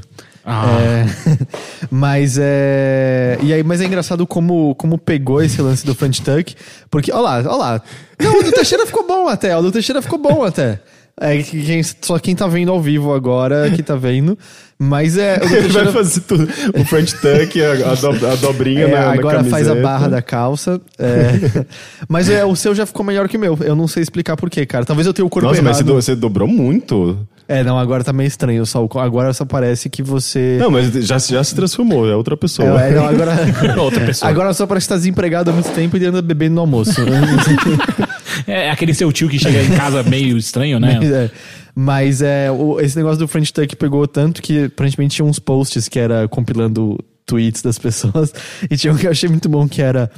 é, então me fala como, como é que é na sua vida. Eu não escovo os dentes há três anos, eu não saio de casa, minha vida é um lixo, eu não sei o que fazer. O Terry, hum, faz o French Tuck. Mas é. Enfim, Queer Eye tá no Netflix, segunda temporada. Essa série é maravilhosa. Se você não viu, vai ver a primeira, assista a segunda. É, é bom demais, é muito divertido, é engraçado pra cacete. Você vai chorar também. E se você não chorar, tudo bem, você não precisa chorar, mas é. é Não uma- precisa sim. Precisa, precisa chorar sim. Sabe uma série que eu sempre, quando eu vejo, eu choro, assim, é instantâneo? É uma que passa no GNT da Astrid chamada... Do aeroporto? É, Chegadas e Partidas, eu Minha mãe acho. chora sempre com isso. É, é muito formulinha pra você chorar, porque, obviamente, ela, ela tá em busca de histórias e um aeroporto é perfeito pra isso, né? Pessoas que não se veem há muito tempo, pessoas que estão se despedindo. É, separa- Classe média. Classe É, média. se- muito. separação e encontro são especialmente encontros de pessoas ela que não se veem há muito tempo. É, Porra. não é só classe média. É porque Brasil, lá tá, Brasil- Não, e era o aer- aeroporto internacional, tem pessoas vindo de outros países e tudo Sim, mais. É, CPTM, e você já pessoas viu como não vê há universo a muito porra da linha Lilás? E, e, e- e geralmente ela encontra. É muito boa. Ela, ela é muito boa, assim, pra conversar com pessoas, a comunicação. é Como Eu ela, não gosto da Ela consegue não puxar, puxar as histórias. E, e de fato, assim, tipo, todo- eu não vi um episódio que não tem, às vezes, uma história bonita, que não Sim. tem um momento bonito, sabe? É, é, bem, é um programa bem legal, passa no, no GNT. É, e aí, a última coisa que eu queria falar, eu já, eu já falei, eu sei que em outras vezes aqui, mas é só porque eu terminei a temporada. Eu terminei a segunda temporada de Dear White People. E se qualquer coisa eu tô é, repetindo aqui, só porque tipo, pessoas assistam, porque eu preciso que vocês assistam pra que tenha uma terceira temporada. Eu já achava que não ia ter uma segunda e eu preciso de uma terceira. Cara, eu, eu, eu falei antes já, é, eu acho que essa série melhorou eu achava já boa, eu acho que ela melhorou pra caralho na segunda temporada. Eu acho que ela conseguiu criar um ambiente vivo ali na Universidade de Winchester, agora que você já conhece todas as figuras, conhece os personagens, ela tá muito mais confortável em fazer um conviver e dialogar com o outro. Ela tá abordando questões é, atuais uh, de uma maneira bastante contundente, muito legal. Uh, sem perder o bom humor dela, assim, é só, é só muito legal, é muito boa, assim, é uma série muito gostosa mesmo quando ela tá pegando com, com coisas mais pesadas, é, que realmente afetam os personagens. Uh, e eu acho que eu só não gostei de duas coisas. O penúltimo episódio tem a ver com a família da Sam, e eu achei. Eu não sei, eu, achei que veio meio do nada, porque o pai tinha aparecido por dois segundos uma vez na temporada e é para ter um elo emocional e aí chega ali é meio eu, outro ambiente, não tem nada a ver com as figuras que eu gosto, não, não tô ligando muito para isso. E eu só fiquei um pouquinho com o pé atrás porque a, a historinha que tá amarrando tudo, ela não aparece muito, mas acaba aparecendo com mais força nos episódios finais. É, tem a ver com sociedades secretas, e a impressão que. É, então, e a impressão que dá Que? é que é muito fantasioso, dado quão pé no chão e concreto são os temas explorados pela série. E pode ser que dê uma subvertida na terceira temporada não tenha absolutamente nada a ver com isso, seja de fato uma coisa muito menor e, e, diferente do que, do que se apresentou até agora, mas deu essa. Parece um Deus Ex Machina, sabe? No fim das contas. Parece que eles queriam que a história principal se movesse numa certa direção que eu não sinto que precisava. Eu não acho que. Eu acho que talvez a força da série fosse justamente de não querer encontrar soluções fáceis para problemas complexos, sabe? Meio que mostrar que esses problemas acontecem, não é do dia para noite que eles vão ser resolvidos, eles têm consequências, pessoas carregam traumas por conta disso, mas a gente vai lidando com eles um dia de cada vez. E aí meio que tipo, sociedade secreta, parece meio é, não, não, não me pegou. Mas assistam, assistam para Netflix ter os números para terceira temporada existir, porque eu quero a terceira temporada. Então eu tô usando a minha plataforma para tentar alavancar a série que eu quero, ok? Então, ok, justo. É, era isso que eu tinha para falar. Perfeito. Sério, obrigado.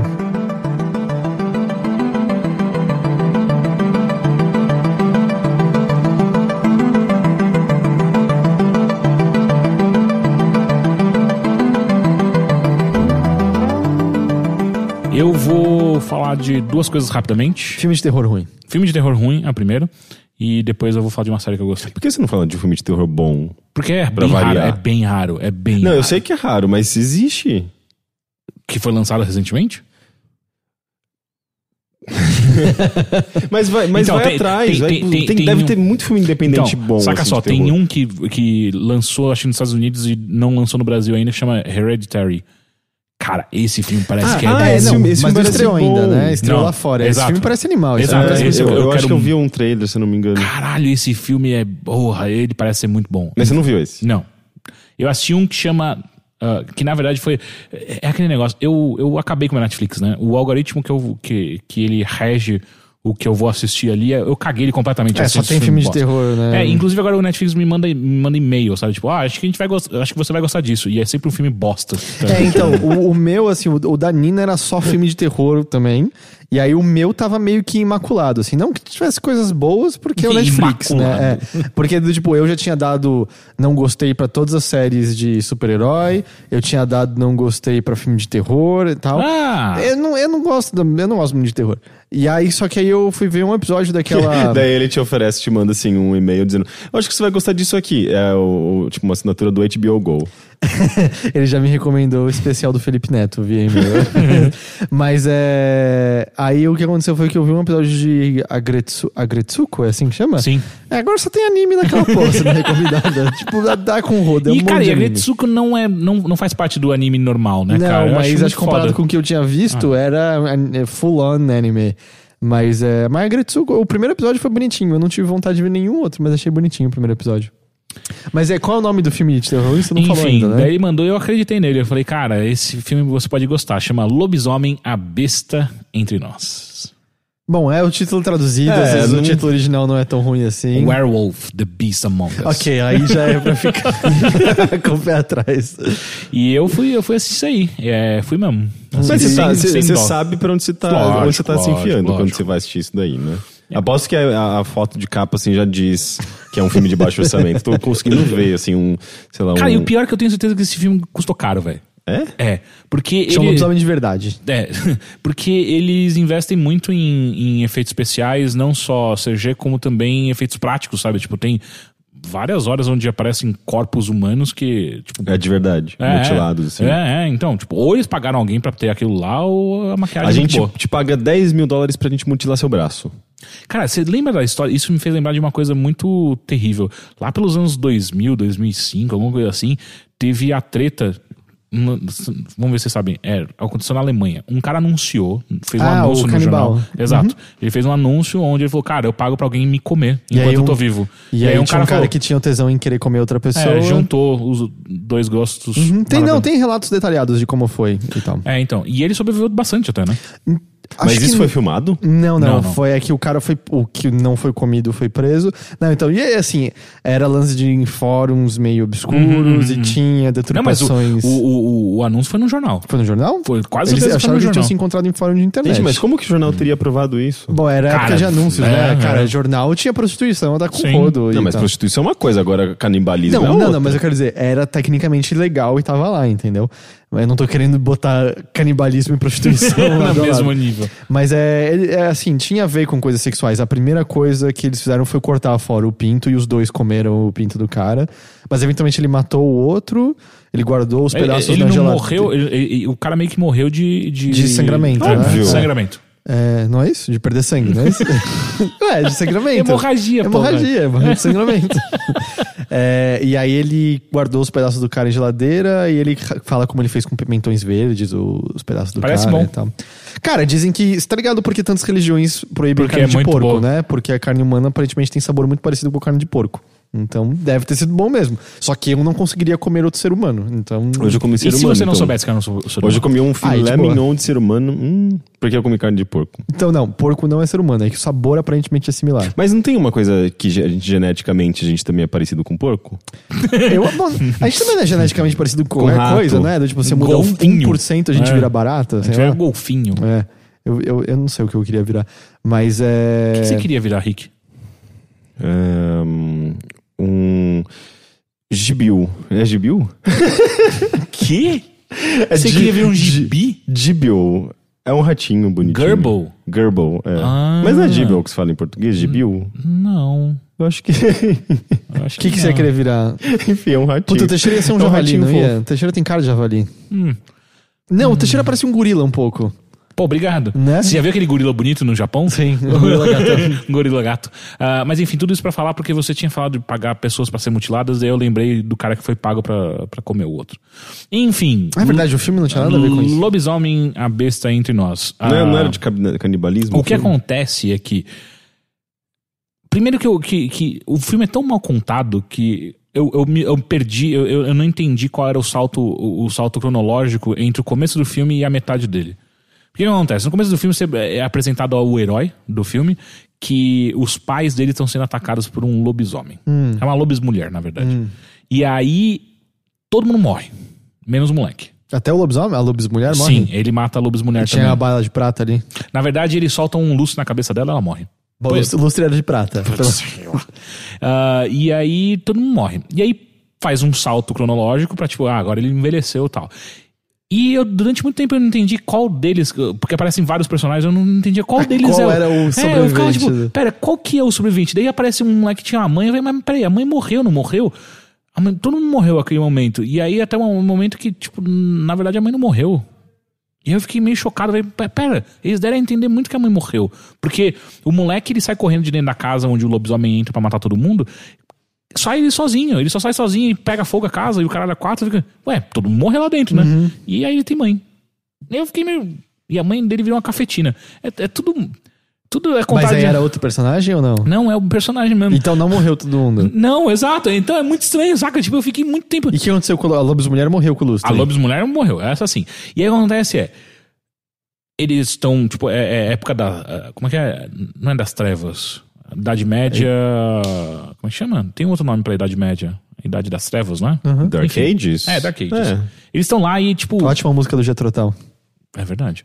É, E aí o que acontece é que, meu, lobisomem é meio que uma coisa que existe. Existe, existe. Ah, O o Billy ali vira lobisomem às vezes, mas Exato. ele é realmente pior que o Zé que volta bêbado toda noite. E aí o que acontece é que daí, tipo, ele tá num vila- vilarejo onde tá sendo atacado por um lobisomem. Só que Hum. não é um lobisomem qualquer. Porque ele não tá atacando só na lua cheia. Ele tá atacando independente. Isso não é um lobo normal?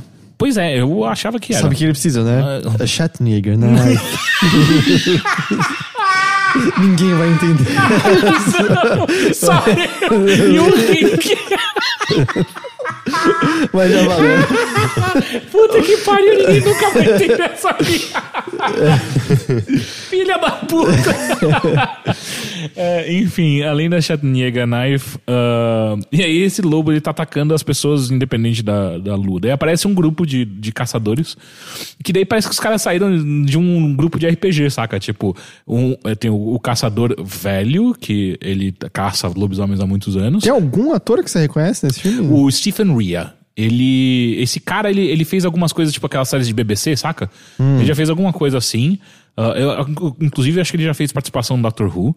Ah, e eu até assustei quando eu vi ele falei, nossa, tem um ator conhecido. Pessoas precisam pagar contas, né? É foda, né? Dá- ah, dinheiro é foda. Cara, é, tem- eventualmente você vai pegar algum desses filmes horrorosos e o Nicolas Cage vai estar nele. todos. É. Não, não, não. Todos os últimos 10 anos, mas Nicolas Cage fez é. coisas boas já. É, tipo Wicker Man, né? Oi, Heitor. Eu falei com você. Tipo ah, desculpa. Wicker é. Man. É, tipo Wicker Man, é. Babaca. Ah, e aí o que acontece é que chega esse grupo de caçadores, e daí tem o caçador mais velho, que, que consegue. eh, ele rastreia muito bem o- o- os lobisomens. Tem a menina, que é a inventora barra steampunk. Do nada, aparece uma mina Luca. que é steampunk. Luca do Chrono Trigger. Eu pensei que você tava falando da. Da cantora. É, exato. Não tô nem aí. Tô nem... E aí ela tem um lança-chamas. E... Na Idade Média? Pois é. É, porque é, ela é steampunk, né? Tipo, é, de press- é- é máquina a vapor. É, é, exato, mas só que é só ela. Peraí, Nem- mas nem- então, nem- tem alguma, mas eles vêm de uma ordem secreta que caça Não, lobisomem. Mas é muito não. legal, né? Tipo, que existe uma, uma garota com máquinas a vapor na Idade Média, né? Aí tem um cara Mas que. é fogo, como é que é vapor? É, exato. Mas é lança-chama, você precisa de pressão. Precisa? Mas é de fogo também. Pra fazer um lança-chama, você precisa de pressão. É verdade. É mesmo? Sim. Eu não ia conseguir fazer um lança-chamas. Não, a gente vai. Não. Enfim, e aí tem um cara que é caolho. E o caolho, ele basicamente, ele, é- ele só serve como. É, é o caolho forte, sabe? Tipo, é o músculo. É, ele é tipo chaca de virgem, né? Ele perdeu o olho e o que ele perdeu de visão ganhou em força. Exato, um olho a menos e tem mais 10 de Você já força. viu o Isidro levantando coisa? É, assim, Tá, então, porra, tá, tá, tá que tá hoje. É... Enfim, aí tem esse grupo, daí eles aparecem lá na cidade e falam assim: ó, eu, eu posso matar esse lobisomem pra vocês, vai sair caro pra caralho e tal, mas é nóis. E eles saem caçando lobisomem. Eu juro que em algum momento minha cabeça des- é tão bosta a, a ideia. sua cabeça? É, também. E desligou, cara. Eu não lembro de boa parte do que acontece nesse meio, assim, onde eles estão tentando caçar o lobisomem. Mas é, é ruim de dar risada ou é ruim tedioso só? Ambos. Tipo, ele consegue dar, às vezes dar risada e dizer, nossa, não é possível que alguém aprovou isso aqui. E tem horas que é só tipo, meu Deus, vocês estão. Não é possível que alguém olhou pra isso. É uma boa ideia Mas, mas peraí, eu tô confuso numa coisa. Eu também. O garoto do começo, ele tá com esse grupo? Então, daí- Ele tem um trauma com Aí lobisomens? saca só, saca só. Esse cara, ele trabalha pro, pro doutor da cidade. Que básica. Cara, é- tem uma cena muito boa do, do, do doutor da cidade, que é ele tá tratando as pessoas que estão sendo atacadas pelos homem, pelo lobisomem. Mas quando você é atacado pelo lobisomem, você vira um lobisomem se você sobrevive, né? E aí aparece uma hora, aparece um cara, tipo, com a mulher dele, "Ah, doutor, eu, eu, eu tava na debulhadora, sei lá que caralho que é aquilo, alguma É, coisa. Coisa de milho, né? É. Mas não tinha milho, né? Na Idade Mas Média, sei lá, né? cara, Então- tipo, tá vendo? Nada faz sentido nessa série, na- na- nesse filme. E aí tá uma debulhadora, daí minha mão prendeu e machucou. E, cara, é uma marca de mordida, saca? É, tipo, tá. Aí o médico olha pra ele, é, eu acho que isso daí não é debulhadora, não. Aí o cara, não, é sim, eu juro, eu juro por Deus. E, é, e a debulhadora fazia um barulho meio estranho, parecia um latido e isso. Pera, n- Ah, quem não, escreveu isso esse é- é, diálogo, exato, Isso velho? é só a gente que achou que ia ser engraçado. Isso, isso tem cara de alguém pensando: o filme é tão ruim que eu vou escrever um diálogo que dá a volta e é só ruim do mesmo E jeito. aí o doutor vira pra ele assim: sim, eu consigo te ajudar. Ele vira pro lado, pega uma- um revólver de uma caixa e dá um tiro na Peraí, tem- testa não, do peraí, cara. não, revólver? É! Em que ano se passa isso, Eu não sei. Não é Idade Média, então, eu não cacete. sei, eu não sei, é tudo estranho. Aquela porra daquele filme é estranho. eu Mas não então sei. pode ser que tenha milho, sim. Pode ter milho? Se tem arma, tem Se milho. eles chegaram nas É, Américas. aconteceu a mesma coisa? Tipo, a gente inventou arma, eu milho? Não, não, mas tipo, milho a gente pegou nas Américas que nem a batata, não foi? É, tipo Chile, México. Então, assim, É? tem que ter sido depois das grandes navegações. Enfim. Não sei. Você É, prestou é- atenção no filme? Eu tentei. É, Mas não sei se é como se isso fosse qualquer. fosse Relevante. relevante, É, sabe? eu, tá- eu tô tentando manter uma conversa aqui, sabe? Eu tô precisando de fatos, mas quando o interlocutor não tá me apresentando os fatos direitos, eu Ué, eu não sei. apresentei, quem me apresentou é o filme. Enfim, ele dá o tiro e mata o cara do lobisomem. Mas, mas, tecnicamente ele tem regeneração fodida agora. Que ele não, tá mas ele matou com uma bala de, de, de prata. Você tá inventando agora. É, Não. é muito fácil fazer filme de lobisomem, né? Tipo, já tá tudo, tudo contado, tudo pronto. Cara, não, pior é que se você pegar a coisa mais clássica de lobisomem, de é, o sétimo filho da sétima mulher, só o puro de coração. Licantropia. E, e só o, a, a pessoa só pode morrer com uma bala de prata pela pessoa amada. Tem umas, uns dramas legais pra serem contados Mas aí. não é à toa que todo filme de terror é, é- é baseado em coisas que, tipo, nessas ideias de. Que já existem, sabe? É lobisomem, é demônio. É, É que isso já existia antes de existir cinema, né? Esse- sim, mas daí, tipo, é, é meio que as histórias já, todas já foram contadas, tá tudo pronto, é só você ir lá e recontar, sabe? É. Que bosta. Por isso que eu gosto. Por isso que eu eu, não. eu não vou. Ué, não, me- Isso- não tem nada que seja novo nessa Isso- história de isso- lobisomem. Isso é a história da humanidade, Rick. Sim, Exato, mas- porque mas- se a gente for entrar nesse mérito, a gente vai ter que Se- entrar em tanta coisa. Se, se você pega um Babadook, por exemplo, eu sinto que ele tenta ter- ser original, pelo menos, sabe? Eu, não, eu não tenho como continuar com isso. Eu vou- vamos, pelo amor de Deus, vamos só em frente. Eu Não, não, não dá. Não Tra- tem traz um filme de terror bom da próxima vez. Não dá, velho, não tá Tem, lançando. tem, tem sim. O, mas pera, pode ser tipo um filme de suspense, assim. Tipo, porque, tipo, filme de, Suspense eu não gosto. só gosto de filme de terror trash, assim, tipo, É. que tem Não, sangue não, eu na gosto de sua de cara. terror. Eu gosto de filme de terror. E eu não gosto de, de filme de terror com sangue. Tipo, eu não gosto de slasher. Eu não acho legal. Você não gosta dos filmes do David Lynch, que eles, eles, Não. ele, ele, ele brinca bastante com terror. Não, ele é chato. É, só que ele é mais, é tipo um terror mais artístico. Exato, sabe? chato. Não, não é chato. É, é que eu, eu gosto de filme de terror, mas eu não gosto de filmes, tipo, escrachados, sabe? Eu gosto de filme de terror que, que te, te assombra, te aterroriza, mas de uma maneira inteligente, sei lá, tipo... é, é, Trolls. Não, Trolls é uma piada. É, o... Como chama aquele que as pessoas... A bruxa. Que, que sempre tem alguém perseguindo você? O... Co, co, co- Thriller? Não, Não. Come, come, como é? Comes Aquele do carro... Não, Ah, você tá falando o nome do filme mesmo em si? não Sim. que sempre tem alguém te seguindo e você tem que tra- transar com outra pessoa Não, pra passar. ah, tá. É o Corrente do Mal. Corrente do Mal. É, em inglês é It, It Follows. It Follows. Eu achei que você tava falando o nome de um gênero em Não, si. It, It, Não, Follows, esse filme é maravilhoso. It Follows filme é, um filme de terror fantástico, sabe? E eu, e eu, eu queria muito que você trouxesse. Eu, faz, é que eu não Pô, porra, lembro. faz um filme aí pra mim pra não, eu trazer, não é caralho. possível que não exista filmes de terror bons, porque eu sei que você vai atrás desses filmes. Cara, existe um motivo pelo qual filmes de terror não fazem sucesso. Sim, porque é um gênero que você Peraí, consegue... não, filme de terror faz sucesso. Não, não, digo, não faz sucesso de crítica, de maneira geral. Tipo, mas- não aparece no Oscar. Você raramente vê um filme de terror no Oscar. Tirando o Get Out desse ano, por exemplo, que é um filme de terror. Sim. É... Quanto tempo demorou pra aparecer um, um Get Out? Isso é verdade. É, não sei, é porque sempre foi muito. é, é, na própria literatura, né? Eu acho que tem muito disso. A, fant- a fantasia, coisas muito fantásticas, sempre foram meio dismissed, assim, sabe? Não, assim, o Marco Rigobert até mandou um e-mail uns tempos atrás dizendo como ah, tem pesquisas que mostram que se uma pessoa lê algo em que tem uma espaçonave, ela já considera isso menor do que, vamos dizer, baixo literatura. Mas eu não acho que seja um. um- não é uma coisa, vamos dizer, clássica de literatura isso, sabe? Muitas coisas fantasiosas, ou, ou que a gente considera hoje em dia fantasiosas, muitos gêneros que a gente considera hoje em dia baixos não eram exatamente considerados assim na sua incepção. Não sei. Um amigo também falou que uma das razões das mulheres conseguirem entrar para a literatura vitoriana eh, foi um, um- um caso no qual existiam, existia uma- um número eh, relevante, né, tipo, de mulheres escrevendo. Foi justamente porque era, era, era- elas conseguiam com mais facilidade entrar porque não era levado muito a sério. E era numa- num ambiente, sabe, 1800 e pouco, um ambiente, obviamente, muito, machista. E, e meio que como não era muito levado a sério, porque era fantástico, tinha muita, muita coisa fantástica, elas acabavam conseguindo alguma, alguma proeminência. Não é à toa Mas que é muitas tipo das de coisa histórias... fantástica? A gente tá falando de novela de cavalaria? A gente tá não, falando do não, histórias meio Ah, Mary. Shelley, né? Mary Shelley, por exemplo. É, não é à toa que é, is- é, o gênero de terror tem uma abordagem, às vezes, muito feminina, justamente porque te- teve muitas autoras no passado, sabe, que, que entraram nesse gênero. É, então é, é curioso, assim, tipo, pelo que eu entendi, Ah, era tá, que, tipo, entendo o que você quer dizer. Então, é porque eu não acho que você vai encontrar uma coisa que seja terror na literatura clássica, sabe? Não sei nem se isso era considerado É, um então, gênero. por isso que exatamente. era, era alguma coisa meio eh, des- des- jogado pra escanteio, assim, sabe? E por isso, como ninguém tava olhando tanto e considerando tanto, as mulheres conseguiam ir lá e se destacar nesse, nesse meio, sabe? Nesse meio mais fantástico. É bom, é, tá, entende. É, e a gente também sabe os exemplos mesmo de folhetins, Penny Dreadfuls que brincavam com isso. Mas isso é tudo recente quando você pega a literatura como um todo, sabe? Sim, é, porque, tipo, o cinema, se a gente for ver, ele, é, ele vem depois, né, do, da- dessa fase mesmo do, do- da literatura, que é 1800 e pouco. O cinema foi inventado em, no finalzinho de 1800, 1900, é mais 1900 em diante, né? E, mas eu sinto que, que é meio, mais ou menos parecido, assim, né? Tipo, esse lance de não ser lev- tão levado a sério. O próprio Oscar, né, que você mencionou, por exemplo, é muito raro de... Ou, ou premiações em geral, é difícil de, de, de a gente ver. Eu só queria contar que em algum momento aparece um vampiro. Eu sei, é que eu gosto, eu gosto de aprofundar, desculpa.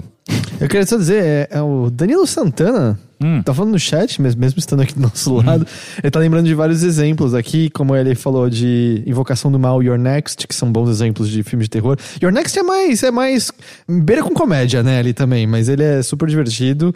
É, Cisne Negro, Cisne Negro tá aí um exemplo de Sim, mas é um alto thriller. É, eu chamaria de terror, Cisne Negro. Não, é thriller. ah, É, é acho um que a terror. linguagem dele é total de terror. Cara, Pode- pode até procurar, os, não, ele- olhos, ele- ele é um os olhos do quadro acompanhando ela quando ela Não, entra sim, fazendo- eu concordo que dá medo, mas é um thriller. Mas é, pra mim é, é tudo a mesma coisa, é só uma abordagem diferente. Tr- é, Thriller psicológico é um filme de terror. Só Discordo. que é, é, é a mesma coisa. não tem só- lobisomem. Eu, eu botaria Cisne Negro como terror. É que ele é bom, é um filme bom. É um lobisomem. É um filme que dava medo mesmo. Eu, eu gosto muito que o Adam Ellis, eu acho que é Adam Ellis, aquele quadrinista. Ah, é um cara, é um cara lindo que escreveu aquela história de terror pelo Twitter do do Ah, David, do Dear David. Dear David. Que, que vai virar série. Sério mesmo? Hum, tá aí pra estragar o e- negócio eu, É, segundos. não sei, porque tipo, eu amo. Ou o filme, eu amo, é um dos dois, eu ou o amo filme ou essa- série. Mas o legal não era sequência os tweets. é. É, O legal não era, em algum momento a gente fala, hum, mas vai que é verdade. É, exato. Mas enfim, ele. E aí é uma série que sabe que não é verdade.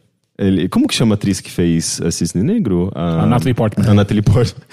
ele, ele, eu adoro os, os stories dele, ele é muito engraçadinho. Você fala que ele é lindo. E daí, às vezes. é, e daí ele tava numa viagem, e daí ele, ele filmou um cisne negro andando. E ele falou: Oh, Natalie Portman, quanto tempo que eu não te vejo? Era só isso. Eu, eu não entendi. Tinha um cisne andando e ele falando que era Natalie Portman. É, falando nisso, né, assim, no- na história do Dear David, vocês viram uma. é, tipo, não, não era de verdade, mas uma história de mistério policial contada via Twitter pra um concurso literário na Espanha? É um cara que meio que Ah, sim, é fantástico. É muito bom, assim. É que é é, muitas pessoas ficaram, nossa, isso é de verdade. E a, a intenção nunca era ser de verdade. A intenção Mas era pra um parecia. concurso literário. Mas é um cara que foi narrando via tweets a investigação dele, que começava com uma foto de três amigos abraçados é, pra, sei lá, talvez indo pra uma balada, e associado a uma notícia de jornal de que um deles teria cometido suicídio e tal. E aí ele vai eh, linkando os tweets, meio que. E aí ele vai narrando de maneira muito literária, dizendo: Cara, não sei por, por algum motivo, eu na- naquele dia, sozinho em casa, tava com os meus pensamentos e eu fiquei pensando muito sobre essa foto, pensando no que poderia aquilo significar, sentindo que tinha alguma coisa mais do que naquilo. E ele vai, na- vai tipo, link- linkando, linkando, linkando, falando muito mais dele, falando sobre como ele olhava e ficava imaginando o que aquela pessoa devia estar sentindo, porque ela tava alegre com amigos naquele momento. E aí, de repente, ela teve, porra, o sentimento que levou a um suicídio, o que poderia ter acontecido com ele nessa noite. Ele fala, e eu fiquei olhando tanto a foto que eu percebi algo. E aí ele vê que a tatuagem no braço do cara que teria que morreu tá revertido, porque era a câmera frontal do celular. Mas a camiseta do cara não tá. Então, como é que a camiseta de uma pessoa não tá invertida e o braço? Ele fala, isso é uma montagem. E aí a história vai linkando pra ele encontrando perfis de Twitter e achando tweets velhos. E todos os perfis criados naquela data e com tweets feitos pra isso. Mas eu achei muito legal a ideia de, cara, ele usou o Twitter pra contar uma história, Cara, sabe? é o mas- ARG voltando, né? É, é- Mas é eu que não era acho- pra ser uma coisa de verdade, assim, era pra. É, é uma narrativa via Twitter. É. Mas não é eu o ARG, acho- o ARG não é exatamente Não, isso. porque ele- não, o não ARG tinha envolve pistas uma- pra você achar no mundo. É, é um nada, jogo, tipo- é pra, pra, pra, pra jogadores. Ali era uma história, ele construiu aquela história. Então só um AR. E as pessoas, muita gente não entendia que aquilo era uma narrativa. E na verdade, eu acho que a maioria das pessoas acha- acharam que aquilo era de verdade. Tanto é que elas entravam nos, no- no- nos perfis das pessoas e ficavam: assassino, você matou seu amigo. tipo, porra, é- é- é- era pra ser. pra até o final da história era pra você entender que aquilo era uma história fictícia. Você lembra o nome da, da pessoa? Eu não lembro. Não lembro, E- mas é. Mas nossa, eu vi tanta gente compartilhando e eu acho que compartilhando como se fosse verdade É, mesmo. eu vi alguns também. E tudo em espanhol, mas né, a gente Dá fala portunhol, devagarinho dava pra entender. Eu achei muito legal. Eu também achei muito legal. Falando em espanhol, o Hack é um dos melhores filmes de terror já feitos. Hack é maravilhoso, Hack é foda. É? Não o Quarentena. Apesar que E- o Quarentena 2 é surpreendentemente ok. A, o Hack, o casamento é bom. Esse eu não vi. Mas daí já, já, já vai mais pro lado do- da comédia. É o terceiro. Mas enfim. Eu acabei de beijar o microfone e veio um gosto muito estranho. É... Lobisomem, a besta interior. é, Não é besta interior. A besta entre nós. A besta entre nós. ah, assistam. ah, se você não tem. Quer jogar fora uma hora e meia da Você sua tá vida. realmente É, recomendando? não, vai ver Dear White People pra ter a terceira temporada. Vai não ver essa porcaria. Shine. Não, não, não, não. Assiste, porque daí vai ter o dois, que nem Krampus que tá no terceiro. Então, assim, assiste sim, porque essas pessoas precisam fazer filme. Assim. E a outra coisa que eu queria falar rapidamente é Brooklyn Nine-Nine. Ah, que ia ser cancelado? Não Ia ser cancelado, mas é que eu tô assistindo ela faz um tempo. Ela, ela se tornou aquela série pra, pra comer assistindo, sabe? Às vezes eu vou jantar e aí eu ligo a série e fico assistindo. Eu assisto TED, assim. Eu, eu Ted? Que TED? Ah, TED, TED TED Talks. Talks. Ai, mãe, Eu concentro na pariu, Você comida também não se ajuda, né? Eu sou muito Caralho. chato, né? É, puta que pariu, Rick, caralho. Eu não vejo nada, eu concentro na comida quando eu como. É porque vai que ela foge, né? Não, é só porque eu- é o meu momento. E tipo, mais no almoço, É, né? na Já- comida você se concentra, mas na hora de fazer cocô, não, né? É, na hora de fazer cocô, você fica lá fa- tweetando. É que eu já fiz cocô muitas vezes, é natural pra mim. Eu não preciso E nem na pensar no verdade devia ser um Comer invertido. Porque, quando, Ah, porque é quando você louca. tá comendo, você não tá fazendo, nenhum- fazendo nenhum, nenhum esforço, você não tá trabalhando. Você tá trabalhando com os músculos, mas você não precisa necessariamente relaxar. Agora, quando você tá Não, no, eu uso- eu cocô- uso- no, cocô, no fa- inverso, tem que fazer. Eu uso- tem, que, tem que usar músculo Eu, também, eu porra. uso com. Sim, mas tem que estar relaxado, você não tem que, você tem que se concentrar. Você tem que não usar a pode- cloaca. Então, isso eu tô falando do almoço especificamente, né? Jantar, normalmente eu janto com a Nina. Mas Então, é não, no jantar mesmo. Mas é mais assim, por exemplo, almoçar. Não, eu me concentro assim, tipo, ficar de boa, relaxar. E eu também faço uma coisa, eu almoço de pé sempre. Que? Eu trabalho sentado, o momento que eu descanso, eu tô descansando de pé. Tem que ser o oposto. Eu, pra ficar um pouco de pé. É sério. Fa- mas faz sentido. Vai dizer que não faz. Faz sentido. Cara, é ruim a gente passar o dia inteiro sentado. Sim, tem que andar, mas não, é Não, faz o exercício, almoçar. faz Não, eu o- faço exercício. Então tá ótimo, você Mas- pode ser- comer sentado Não, tranquilo. não, eu- mas eu fico em pé de boa ali na cozinha, concentrado e pronto. Coisa Você é um homem das cavernas, cara. Cara, não faz sentido isso. Eu tô sozinho em Ele casa. faz cocô de ponta cabeça. É, Pantando bananeira. Eu- cara, eu tô sozinho em casa, eu já passo o dia inteiro sentado, eu vou ficar um pouquinho em pé. Você é um homem das cavernas, cara. Cara, o que, Você que tá- tem de caverna nisso? Porque você, homem das cavernas Tá, não comiam existe- de não- pé. não tinha mesa ainda, Porque tá. não tinha mesa e outra, porque também se vocês precisassem correr, é só correr. Não, mas eu não como com o prato na mão, eu apoio na bancada e como na bancada. É, Você podia, você podia comer de ponta cabeça plantando bananeira com os pés. Eu não quero lutar contra a gravidade, eu quero que ela me ajude. Mas aí você vai desenvolver os pés. Você pode né? comer deitado então, porque daí você só derruba a comida. Gente, sério, vocês. Tem, eu posso que as pessoas vão concordar comigo, faz sentido isso. a gente sempre entra nessa, você sabe que ninguém concorda com Cara, você. mas faz sentido. Ah, É comprovado que ficar sentado muito tempo Sim, faz mal. eu concordo, mas você não precisa almoçar de pé. Mas eu já tô sentado a maior parte do tempo, deixa eu ter meu tempo. É que nem gente que cavalgava cavalo pra descansar, o que que fazia? Ficava de pé. Que?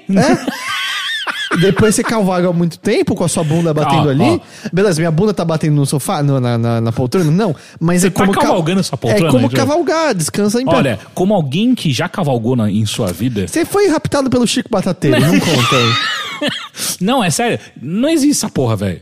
Não, existe, existe. De, de Não. descansar depois de cavalgar muito tempo? Não, você fica. Com a bunda assada, dá uma você fica em pé. andadinha, dá uma andadinha. Não, você não cavalgou tanto, você viajava de cavalo. Ele Que acabou, ele isso, acabou de falar que ele tá com a bunda Eu assada, por isso que ele falando- tá comendo em pé. prova, Deixa caralho, ele tô falando- falando literatura clássica, a galera anda de cavalo e descansa em pé depois. Eu, eu, eu já lacei bezerro. Se mas liga? uma recomendação, compra uh, nebacetinho. é. Não, não, mas tá tudo, tá tudo,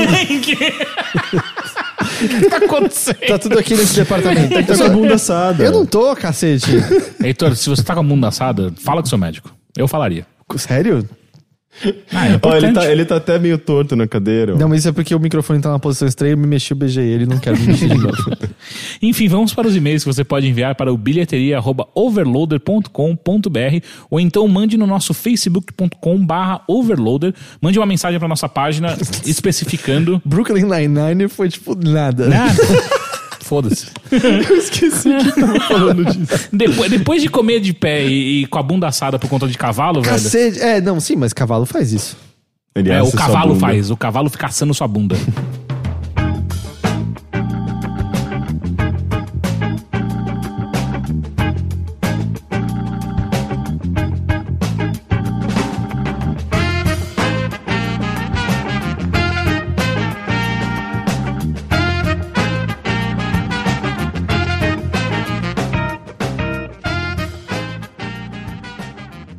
Sabe uma coisa que eu não fiz? Eu não agradeci o José Paulo e nem o Gabriel Caralho, Raposo Teixeira, puta merda. pela, pelo seu apoio. E se você não sabe do que eu tô falando, entre no apoia.se barra overloader. Lá é onde nós publicamos, nós deixamos à sua mercê o nosso trabalho aqui para que você possa doar mensalmente qualquer quantia, qualquer quantia, qualquer qu- qu- quantia que você quiser. Você tá eu não tô, tipo, eu acho que foi a maneira mais complicada de dizer que a gente vive de crowdfunding, porque se uma pessoa tá ouvindo pela primeira vez, ela não entendeu nada. né? Mas aí você, você explicou, e é assim que funciona a A sinergia. sua mercê, qualquer quantia, entre lá. tipo, gente, a gente vive de crowdfunding, É a endereço é apoia.se barra overloader. Se você quer, se você gosta da gente, se você puder apoiar 3 reais por mês, já ajuda enormemente. Se você goza na gente, não. É, aí ficamos à sua mercê. Viu? E funcionou. É, beleza. Então vamos ao primeiro e-mail que quem enviou foi Caio Mota. Olá, Overloaders. Me chamo Caio.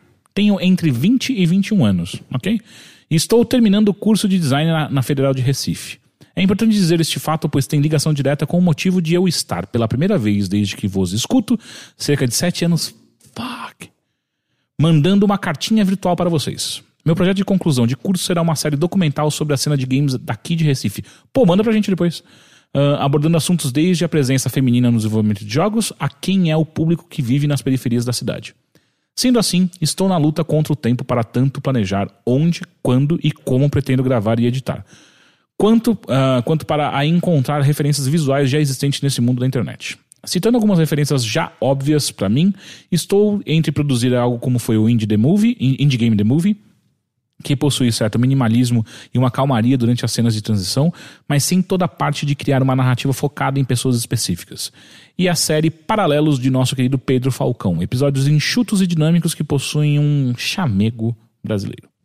Peço então a ajuda de vocês e do eventual convidado para encontrar essas referências de documentários, seja por terem uma relação com videogames ou simplesmente por serem muito bons ou ruins em algum aspecto, seja visual, técnico ou narrativa.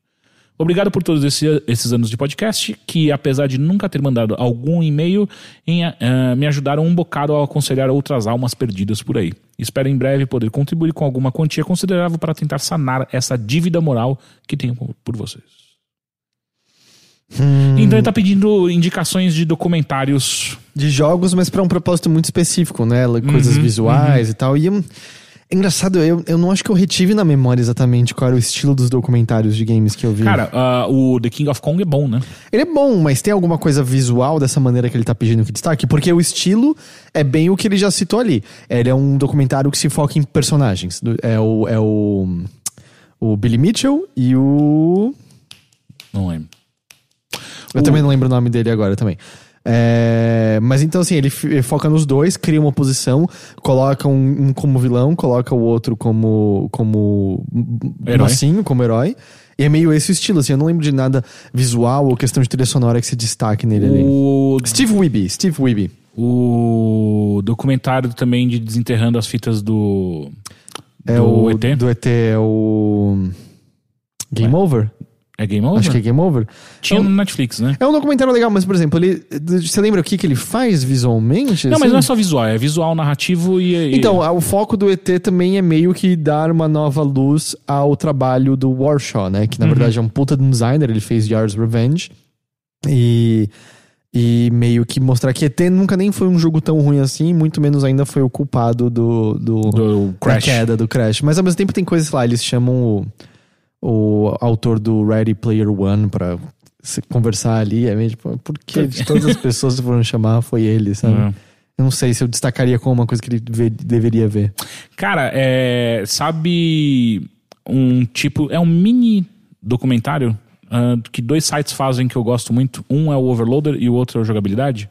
Eu gosto muito das Mas coisas. eu não acho que a gente estaria no estilo do que ele tá falando. É, é mais vídeo de ensaio, É. né, que a gente faz. Cê- eu sei, Dig in the Cards, Rick, você acha que... Eu acho que ele tem, ele tem um trabalho, obviamente, sonoro muito legal, mas é, basicamente o que ele faz é replicar a música, é, dando algum contexto, é, colocar a música, sobrepor a música com cenários dos ambientes é, no- nos quais os, os- os compositores vivem, né, d- dar aquele contexto japonês. Eu acho isso interessante. Ele tem uma fotografia linda, mas eu não E se a gente pudesse abrir um pouquinho, já que ele tá precisando de referência, não precisa ser necessariamente no mesmo assunto, vocês têm algum documentário que faz uma coisa muito bonita que dá pra falar, tipo, ó, cara, o que esse cara fez X ah, pode ficar bonito em videogames e tal. Não sei, porque documentário tem, tem, tem tanto tipo, sei lá, tem documentários que são mais assustadores ou sinistros, e não sei se isso encaixaria, por exemplo, no que ele, tá, que, ele tá procurando. Eu acho que ele tá procurando é depoimentos, me- mostrar uma cena, e isso acaba eh, despertando um, um sentimento específico, né? Que eu acho que é justamente o que você vai encontrar mais nesses, nesses documentários mesmo de games que você tá, tá querendo, que você tá analisando. Não sei. Tem, tem vários documentários de narrativa interessantes, né? Tipo, tem, eh, tem o, o, o Ecstasy of Order, eh, tem o Man, Man vs. Snakes, mas todos, todos eles são meio parecidos, né? Que É, envolvem o- o... público e um jogo. E, um, e personagens, né? O Ecstasy of Order é sobre aqueles top players de, de Tetris e tal. Ele até faz um trabalho visual no começo do filme pra evidenciar o Tetris Effect, né? Quando você começa a enxergar as peças de Tetris em outras coisas. Mas não. Não sei se vai muito além disso, necessariamente. Eu lembrei de um documentário que eu gostei muito, chama Second Life. É aquele documentário sobre jogadores de World of Warcraft, que é muito, muito, muito legal. É mais narrativo e também não faz nada grandi- grandioso, gran- grandioso com o visual, mas é um documentário que eu gosto bastante. Enfim. O De Castro Alves estava falando dos documentários do Cloth Map, do Drew Scallon. Sim. no qual eu apareço no fundo de um episódio até. É, Mas eu também não sei, assim, é mais um. Uma entrevista. É, e é mais é entrevista e, e- e vlog de viagem também, né? Não tem, não tem nada de muito especial no que o Drew A tá Vice fazendo faz muita ali. coisa foda, né? É, a Vice e a Waypoint também tem umas coisas bem Uhum. legais. A Waypoint teve um sobre. Sobre. Não lembro agora se foi League of Legends ou se foi Dota 2. Ou, não, era sobre jogo de luta, eu acho. A da Vice? É, da, da Waypoint. Ah, da Waypoint. Mas bom, é Vice também, né? Então. Ah, uma, um, um- lembrei de uma série de. Era era meio uma série documental que foi quando lançaram Polygon, né? Eles lançaram um- uma série de documentários que era bem legalzinha até, né? É, Eu não gostava. Não? Eu achava um Ah, o pouco... visual. O Human. Human Angle. Angle. Não, Ah. Human Angle era os documentários sobre ah, eles conversando com devs, não era? Ao redor do mundo. Mas não é esse que você tá mencionando? Não. Ele tá falando daquele lá que era da criação Da do criação do site. Polygon. Ah, é, eu não gosto. Eu achava que era um pouco dramático demais pra... Cara, a gente tá fazendo um site de games. Não, não, mas eu digo o visual. O visual era bonito. É. né? Mas o Human Angle é legal, é interessante. Ah, os documentários do... Two, Two Player Productions, que fez, por Ah, exemplo, o sim. documentário do... Sim, pode crer. do, da Double Fine, fazendo essas várias coisas. Eu acho que eles fazem um, eu acho que eles fazem um trabalho muito bom de uso de trilha sonora nos documentários deles. É, eu acho que eles dão ditam muito o tom da cena e o drama que eles querem por conta de uma trilha sonora é, que não exagera, mas te guia de uma maneira legal. Bem, Enfim. ele tem bastante coisa, né? Muito. Próximo e-mail, e esse é de anônimo. Vamos ao contexto. Me chamo Quasimodo. Tenho 31 anos e por 3 anos eu namorei uma menina que chamarei de. Ele bota um asterisco pra dizer que esses não são os nomes verdadeiros Exato. dos indivíduos. que chamarei de Úrsula. Namoramos de 2013 a 2016. Basicamente moramos juntos por parte desse tempo e sempre tive uma excelente relação com ela e com a minha e ela com a minha família. A relação terminou de forma amistosa, simplesmente porque entendemos que o romance não estava mais lá. E a, a relação esfriou, mas a confiança e a amizade permaneceram. Entendo ser plenamente possível que se tenha uma relação de amizade com um ex se o motivo do término não foi algo sério, uma grande briga, uma traição, perda de confiança, etc. E assim o foi, mantivemos e mantemos uma amizade e um, e um carinho até os dias de hoje. Saímos juntos, temos amigos em comuns, eventualmente almoçamos juntos, trabalhamos próximos. Ela frequenta a minha casa e conversamos ou podemos falar sobre tudo, inclusive sobre as relações dela e eu sobre as minhas, etc. Entra na história minha atual namorada, que chamarei de Ariel. Estamos juntos há oito meses. Sério, todos os personagens da Disney. Estamos juntos há oito meses.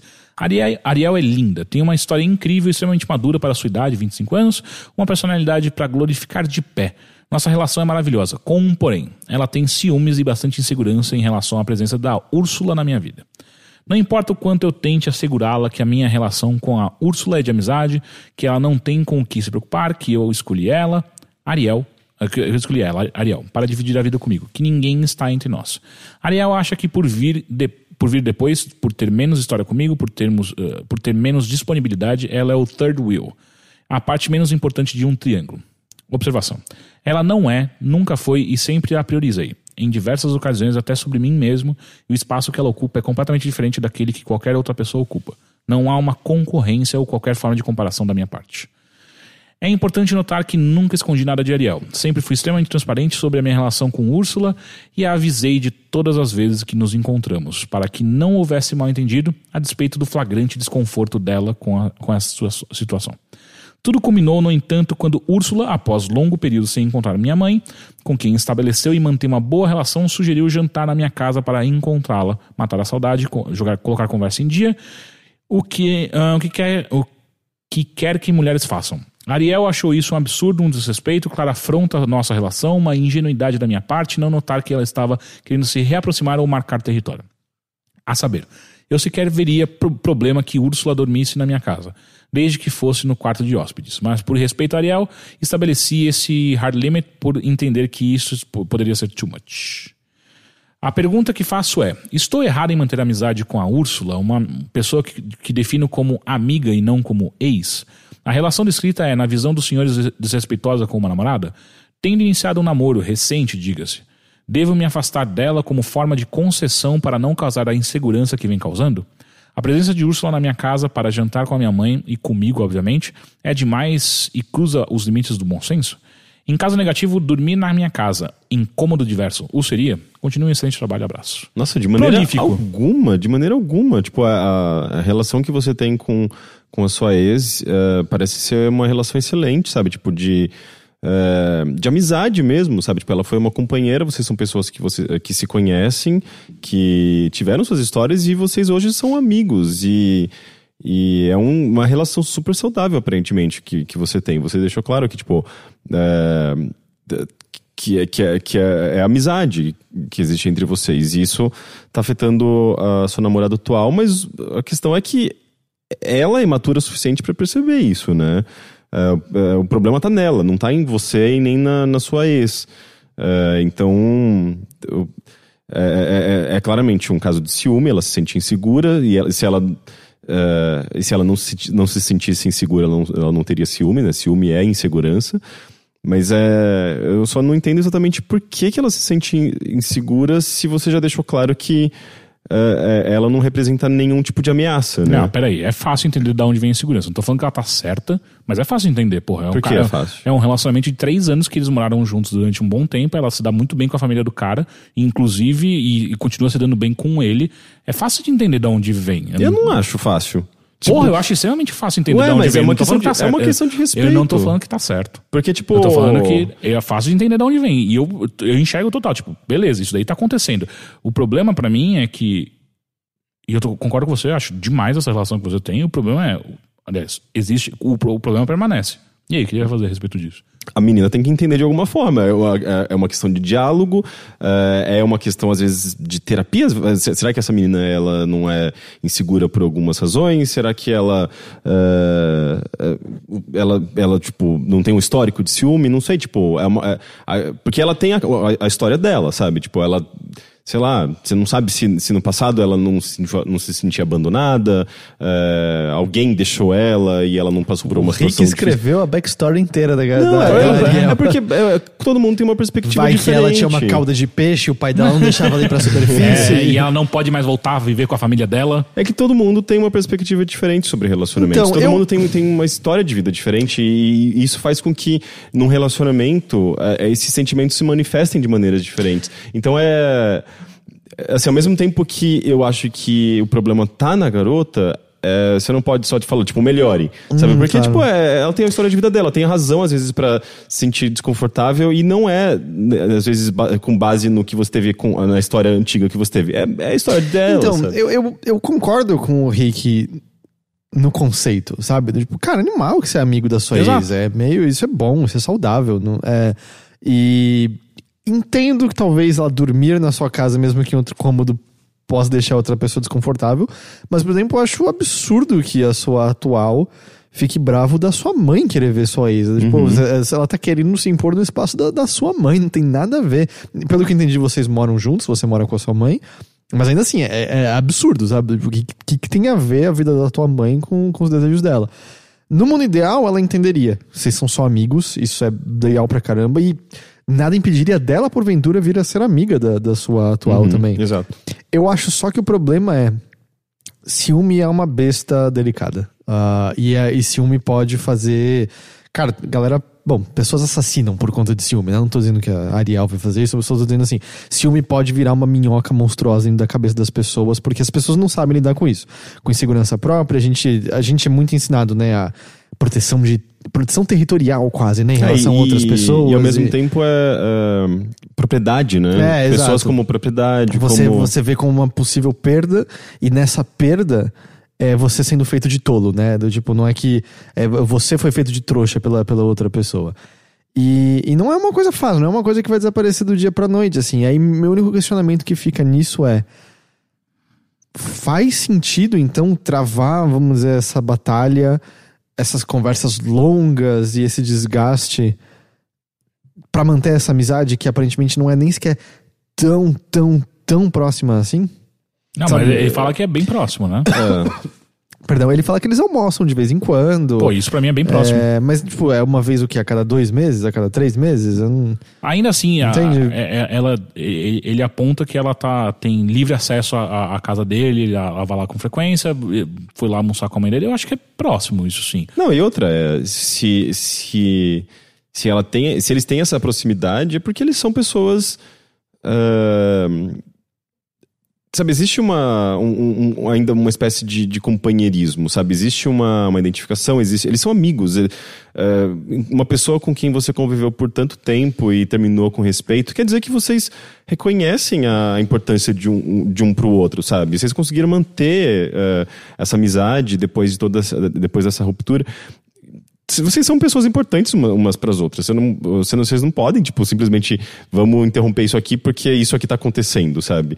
É, precisa haver um consenso e você precisa conversar com, com essa garota e encontrar maneiras de apresentar é, essa situação para ela de uma maneira que ela entenda. O problema é como, né? Como chegar a Sim. esse ponto. Porque E essa é a maior dificuldade. Ele também fala, né, que a Ariel tem 25 anos e que ele tem 30 e poucos, não 31.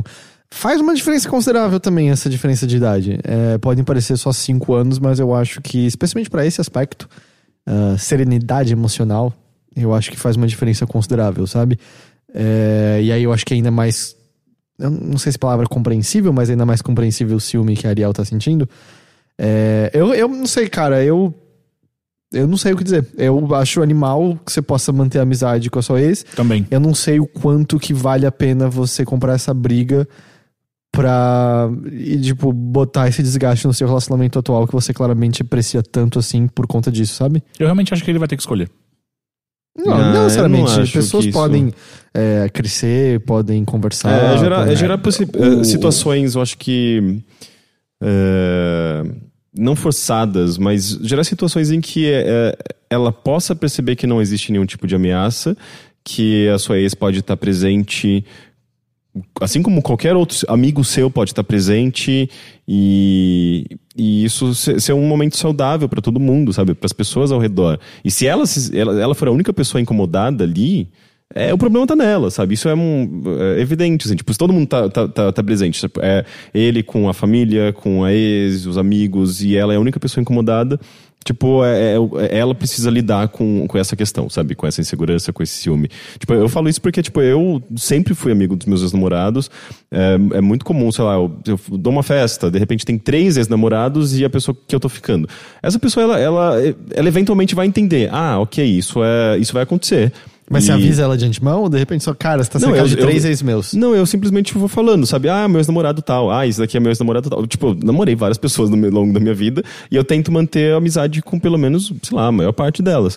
Eh, eu acho isso importante, sabe? São pessoas com quem você compartilhou a sua vida e.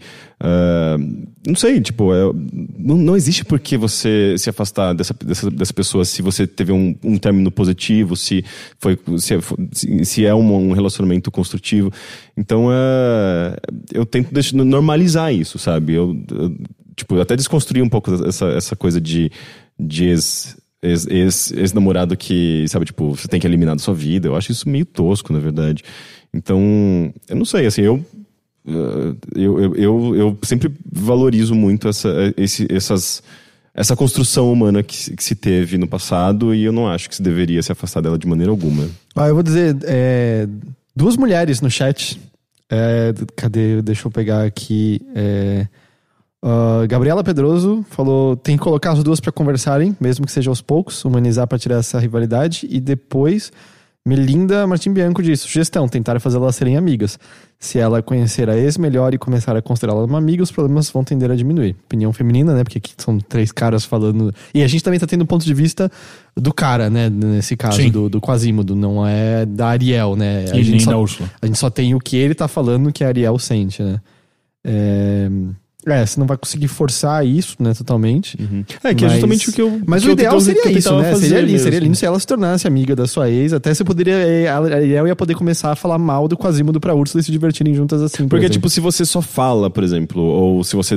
eh, sei lá, se a pessoa vê fotos de você com outras pessoas, com, com ex, eh, ex-parceiros, ex-parceiras, obviamente isso vai causar um certo, certo incômodo, sabe? Mas agora, quando você humaniza, é isso mesmo, quando você faz uma festa e chama eh, pessoas que já se relacionaram com você e, e a pessoa tem a oportunidade de conversar com essas pessoas e, e conversar como, como ela conversaria com qual- qualquer outra pessoa, meio que fica muito claro, assim, as coisas se encaixam muito mais facilmente, sabe? Existe mais compreensão. Eu acho que é justamente uma situação de você tentar criar uma situação assim, que ela possa interagir com ela.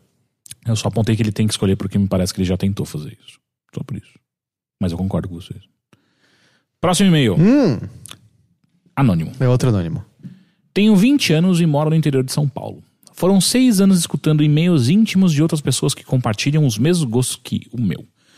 Muitas dessas histórias me auxiliaram em, diver- ah, em diversos momentos da minha vida e nunca pensei que teria algo para mandar por e-mail. Porém, muitas coisas estão acontecendo na minha vida e eh, cada pessoa com quem eu converso me apontam ah, uma visão diferente sobre esses ocorridos. E pensei que havia chegado a hora de eu compartilhar com outras pessoas e buscar opiniões de fora da minha convivência. Enfim, segue o baile. Tenho 1,75 de altura, 61 quilos e uma pessoa me chamou de gordo. Não fiquei ofendido porque me chamaram de gordo, apesar de eu ter ficado pensando nisso por um longo período de tempo. Meu Deus, 1,75 de altura e 61 quilos, você é magro. É, não, é do tipo, Você você, é provavelmente muito é magro. magro. Você provavelmente tá abaixo do seu peso, né? É, exato. Não entendi isso. isso. Será que a pessoa chamou ironicamente? Sim, É. porque ele é muito, muito não, não magro? faz, não faz sentido. Então, não, então, exatamente. É, É? uma pessoa esquelética e aí é do tipo, ô, gordo. Cara, a, a base de comparação, tenho 1,68 e peso 90 quilos. Na verdade, pensar nisso, Com um silêncio muito tempo, porque ninguém sabia dizer pra, pra que servia essa base de comparação. que eu não sou magro. E eu sou bem mais baixo que ele, bem mais, bem mais pesado. Na verdade, pensar nisso me trouxe algumas divagações sobre a vida. Na verdade, eu fiquei chateado pelo fato de que a pessoa tentar me diminuir me chamando de gordo. No caso, haviam mais pessoas presentes e, e quem me chamou de gordo queria apenas a atenção delas. Infelizmente, para isso, ela tentou me diminuir. Como se eu ser gordo tiraria alguma credibilidade de mim. Cara, isso é muito estranho. Infelizmente, esse tipo de coisa acontece muitas e muitas vezes, principalmente com outras pessoas das quais nutro um profundo carinho e admiração. É realmente difícil esse tipo de brincadeira vir pra cima de mim, pois não sou, não dou esse espaço. Mas a pessoa em especial tenta procurar brechas pra poder me zoar. Talvez assim ela mantenha seu domínio sobre as outras. O clássico caso de eu posso te zoar e fazer o que me der na telha, você não. Na verdade, relacionamentos tóxicos são tão presentes que nem notamos, e ainda nos sentimos refém, aparentemente buscar, uh, aparentemente buscar características físicas, por menores e mais sutis que sejam, para destacá-las pejor, pejorativamente, é algo que infelizmente gera um certo domínio, principalmente quanto, uh, quando esse tipo de brincadeira é proferido pelo seu chefe. Que essa pessoa era seu chefe? Isso aconteceu recentemente comigo e acontece com mais frequência com outras pessoas no, do ambiente de trabalho. Eu fico em situações desconfortáveis constantemente. Piadas racistas com colegas de trabalho já é parte da mitologia da empresa.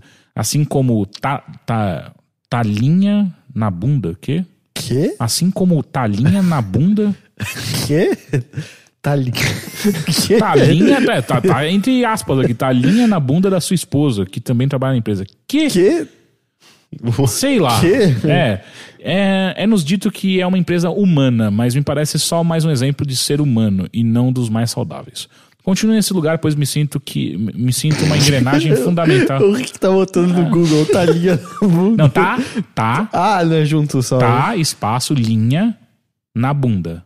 Talinha. Eu não, eu não sei nem o que isso, que isso quer dizer. Eu também não, não. não, você é jovem. O que, que isso quer dizer? Os jovens falam Linguagem isso? dos jovens. Tá, linha na bunda. Ó, eu caí numa matéria chamada 22 coisas que você deveria saber sobre a sua bunda. Oh, enfim, deixa eu acabar aqui. Ah, é nos dito que. ó, continuo nesse lugar, pois me sinto uma engrenagem fundamental para o funcionamento de tudo. E se eu sair agora, não terei lugar para trabalhar. Sou fotógrafo, não é tão simples arranjar trabalhos. E deixarei na mão dessas pessoas que admiro, já que somos em cinco em uma empresa familiar.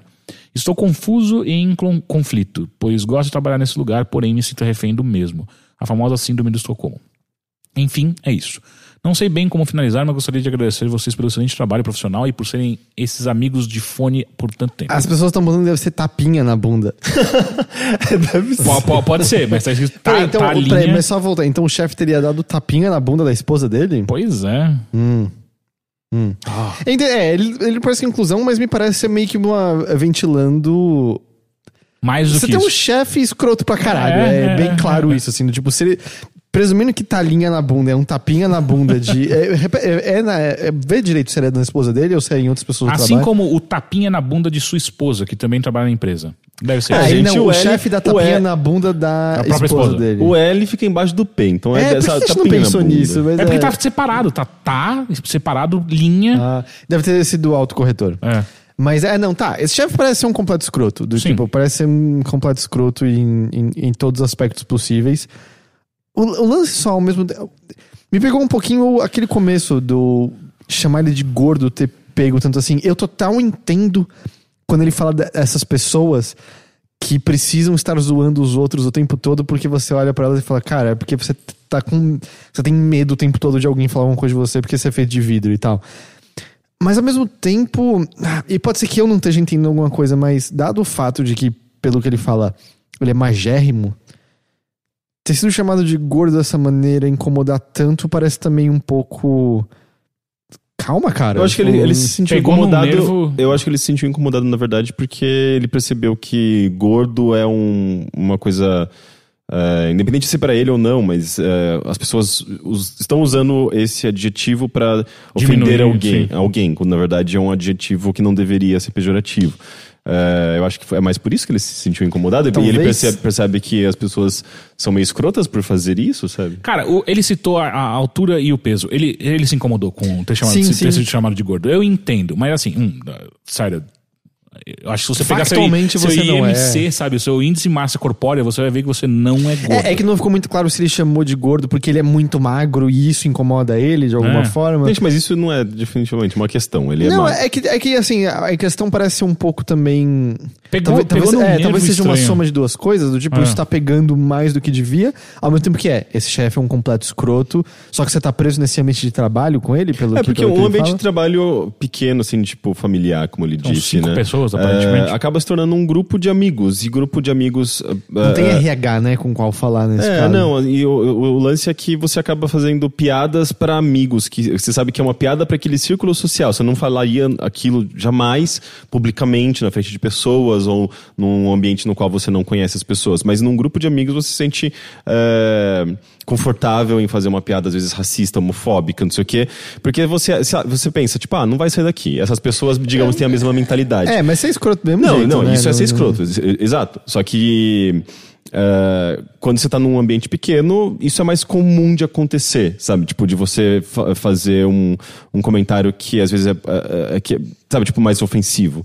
Então, Eu não- é, você tá lá, num mas- ambiente no qual isso é propício a acontecer, mas isso não quer dizer que você deva é, ser conivente, sabe? Se, se você se sentiu desconfortável, se você discorda de alguma coisa, você tem que se impor, sabe? Você tem que falar ah, ah, que apontar pra pessoa que aquilo é racista, que aquilo é machista, que aquilo é homofóbico e tentar fazer com que as pessoas percebam que elas estão sendo escrotas, porque ah, depende de você, sabe? É uma coisa de normal. Se você vê na rua alguém fazendo um comentário machista, se você não se impor e tentar apontar pra pessoa que aquilo é machista, sabe? E, ok, às vezes você corre risco fazendo risco, risco fazendo isso, mas depende de você pra mudar aquela realidade também. Então, acho que todo mundo tem um pouco dessa responsabilidade de, de, de tentar apontar o erro. Eh, especialmente se você está num ambiente no qual você Mas- acha que você não vai eh, eh, perder o seu emprego por apontar É que tá, alguém. é sabe? que tá. Será que ele é, tem cinco pessoas, é super próximo?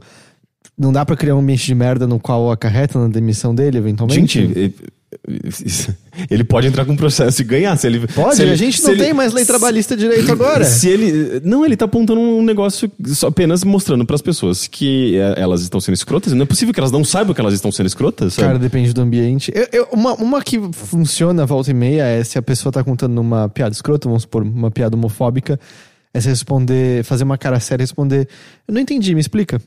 E às vezes dá certo porque a pessoa vai ficar meio acuada em, porque a piada é só um lixo, sabe? Por Não, exemplo. eu, eu prefiro dizer, cara, essa piada não é muito boa, sabe? Eu, é, tá, isso eu, é uma maneira também. Eu, né? eu, eu, eu não sei, eu acho que tem como você eh, dizer pra pessoa que ela tá sendo escrota de uma maneira eh, não agressiva, sabe? Tipo, só meio claro e falando, tipo, sabe que isso não pega legal, né? E não sei, assim, tipo, Eu- eu- dá pra ser diplomático nesse momento, sabe? Eu iria um pouco mais longe. Você é fotógrafo, o que não falta é frila. Começa a procurar frila. Também. Começa a procurar frila, monta uma carteira, monta um. um, um- um- como chama? Um, um portfólio. Portfólio. Monta o portfólio. Cara, começa a achar outro lugar, velho. Porque assim, esse cara não vai parar de fazer isso. E se ele é chefe, ele não vai parar de fazer isso, sabe? Se ele, se ele é chefe e dono da empresa, não sei se ele, se ele é dono de fato, mas se ele é chefe, não é você reclamar que vai fazer ele repensar toda a vida dele. Tá, mas é que, vamos supor que a gente entendeu errado e, sei lá, a gente não entendeu quem que era o tapinha na bunda. Do tipo, isso é crime, certo? Se ele deu um tapinha na bunda de- da esposa de outra pessoa, sim, é crime. E aí isso ele poderia fazer alguma coisa sobre isso. Sim, se ele tiver a testemunha, sim. Não, eu acho que não é crime, gente. Que? Não, é, é assédio sexual, no de trabalho. Não, mas, mas dependendo de como é tratado... Assim, tipo, não, não, não, não, não, não Cara, você vai você dar um encostar, tapa na bunda de é, outra pessoa no meio de trabalho? Cara, pessoas são processadas por abraço. É. especialmente eles têm, ele tem uma posição de chefe e a é, outra pessoa tem uma posição inferior. Isso é verdade. É. que eu não sei, assim, tipo, sei lá, se se, a pessoa vê como uma brincadeira, como, como- tipo, eu não sei qual que é a reação da, da, da pessoa que levou o tapinha na bunda, sabe? Porque, tipo, dependendo da, da situação, eh, às vezes não existe uma intenção necessariamente de assédio e às vezes também a pessoa não, sei lá, eh, não vê isso também como assédio. Mas, normalmente, você, se É, você porque, vê porque como assim, assédio. qual é, não, não é. Qual é o procedimento padrão? Seria conversar com o RH? Porque assim, o IG tinha RH. Uma empresa de cinco pessoas. É, mas quando a gente não gostava das pessoas, a gente só escondia as coisas da mesa delas em outros lugares. então, é... Aquela, aquela, aquelas pessoas ficaram seis meses procurando o controle da TV. E esse velho. foi o que elas perceberam que a gente tinha escondido. Elas ficavam, cadê o controle da TV Olhando olhando, pra pra gente? Alguém viu o controle da TV? tipo, numa empresa com cinco pessoas, não deve ter um departamento de Não, recursos humanos, né? não. É recursos humanos, né? Não relações Sim. humanas, é. É, eu, eu realmente não sei, assim, eu sinto que ele tá numa sinuca de bico, Não, assim. é procurar, é procurar frila e procurar entre emprego, e, sim. e cair fora, porque assim. é, Isso só vai piorar, cara, chances não são, E as chances são, assim, dado por tudo que ele descreve essa outra pessoa, tem cara de ser aquele tipo de personalidade que, se confrontado, só piora. E, e no dia que você sai dessa empresa, deixa uma cartinha pra eles. assim, Caga na fala- mesa dele. Esconde várias coisas Não, deles. caga na mesa dele. Na graveta. Não, Pra ele, eu- não, eu- ele só perceber depois de um Eu tempo. falaria tudo, assim, jogaria tudo na cara. Cara, tá, tá rolando um negócio com uma conhecida minha que é, é, cara, é bizarro. Pra você ter uma ideia de. Uma, é uma empresa familiar também. ah, só que é maior, é bem maior, tem tipo, sei lá, umas 50 pessoas na empresa e tal. Que família grande. É, é. Mas e aí o que acontece é que daí eu- um dia essa amiga minha foi almoçar com o chefe, porque o chefe chamou ela pra almoçar, porque ela tem andado deprê. E assim, é, é- é depressão é, constatada por psicólogo e psiquiatra e tal. Ah, e aí ele chamou ela pra almoçar e durante a- ele ficou duas horas no almoço com ela falando sobre como psicólogo e nem psiquiatra funciona. Isso é tudo balela. O que falta na vida dela é Jesus. Ah, Ah, ok. puta que pariu. E aí, tipo, cara, eu- ela veio falar comigo, o que eu falo? Você tem que sair. Porque, tipo, o que, que você faz? Não, Ah, evita ele ao Não tem máximo. como, Não, porque, 50 pessoas não dá pra evitar? porque ela lida diretamente com ele, é, é a interface dela. Ela lida diretamente com ele, sabe? Então, tipo, cara, o que, que você faz numa situação dessa, sabe? Tipo, Nossa, é, eu é o cara falaria, eu falaria na hora Foram ele, dois tipo, anos- foram duas horas Desculpa, de mas ser- não é assim que eu, que eu abordo. E o cara minha é vida. pastor na igreja dele. Então foram dois- duas horas de sermão evangélico sobre uma condição física, psicológica que ela tem. Cara, o que, que você faz? É, Sabe, tipo, e é esse tipo de situação onde várias empresas no Brasil existem aí, tem toda a merda da precarização da CLT e tal. Cara, é muito merda, velho. Você só tem que sair, sabe? Tipo, n- não É que existe mas é meio embate. difícil mas- dizer mas, isso é- dado a nossa situação econômica Não, atual. não, né? se Eu, não, eu sai- sei, mas eu, eu digo, a, a única. Não, não existe embate, não existe. Então, mas, é- um mas é, uma, é, uma, é uma maneira de você. é, você, tipo, simplesmente sair, você sai perdendo.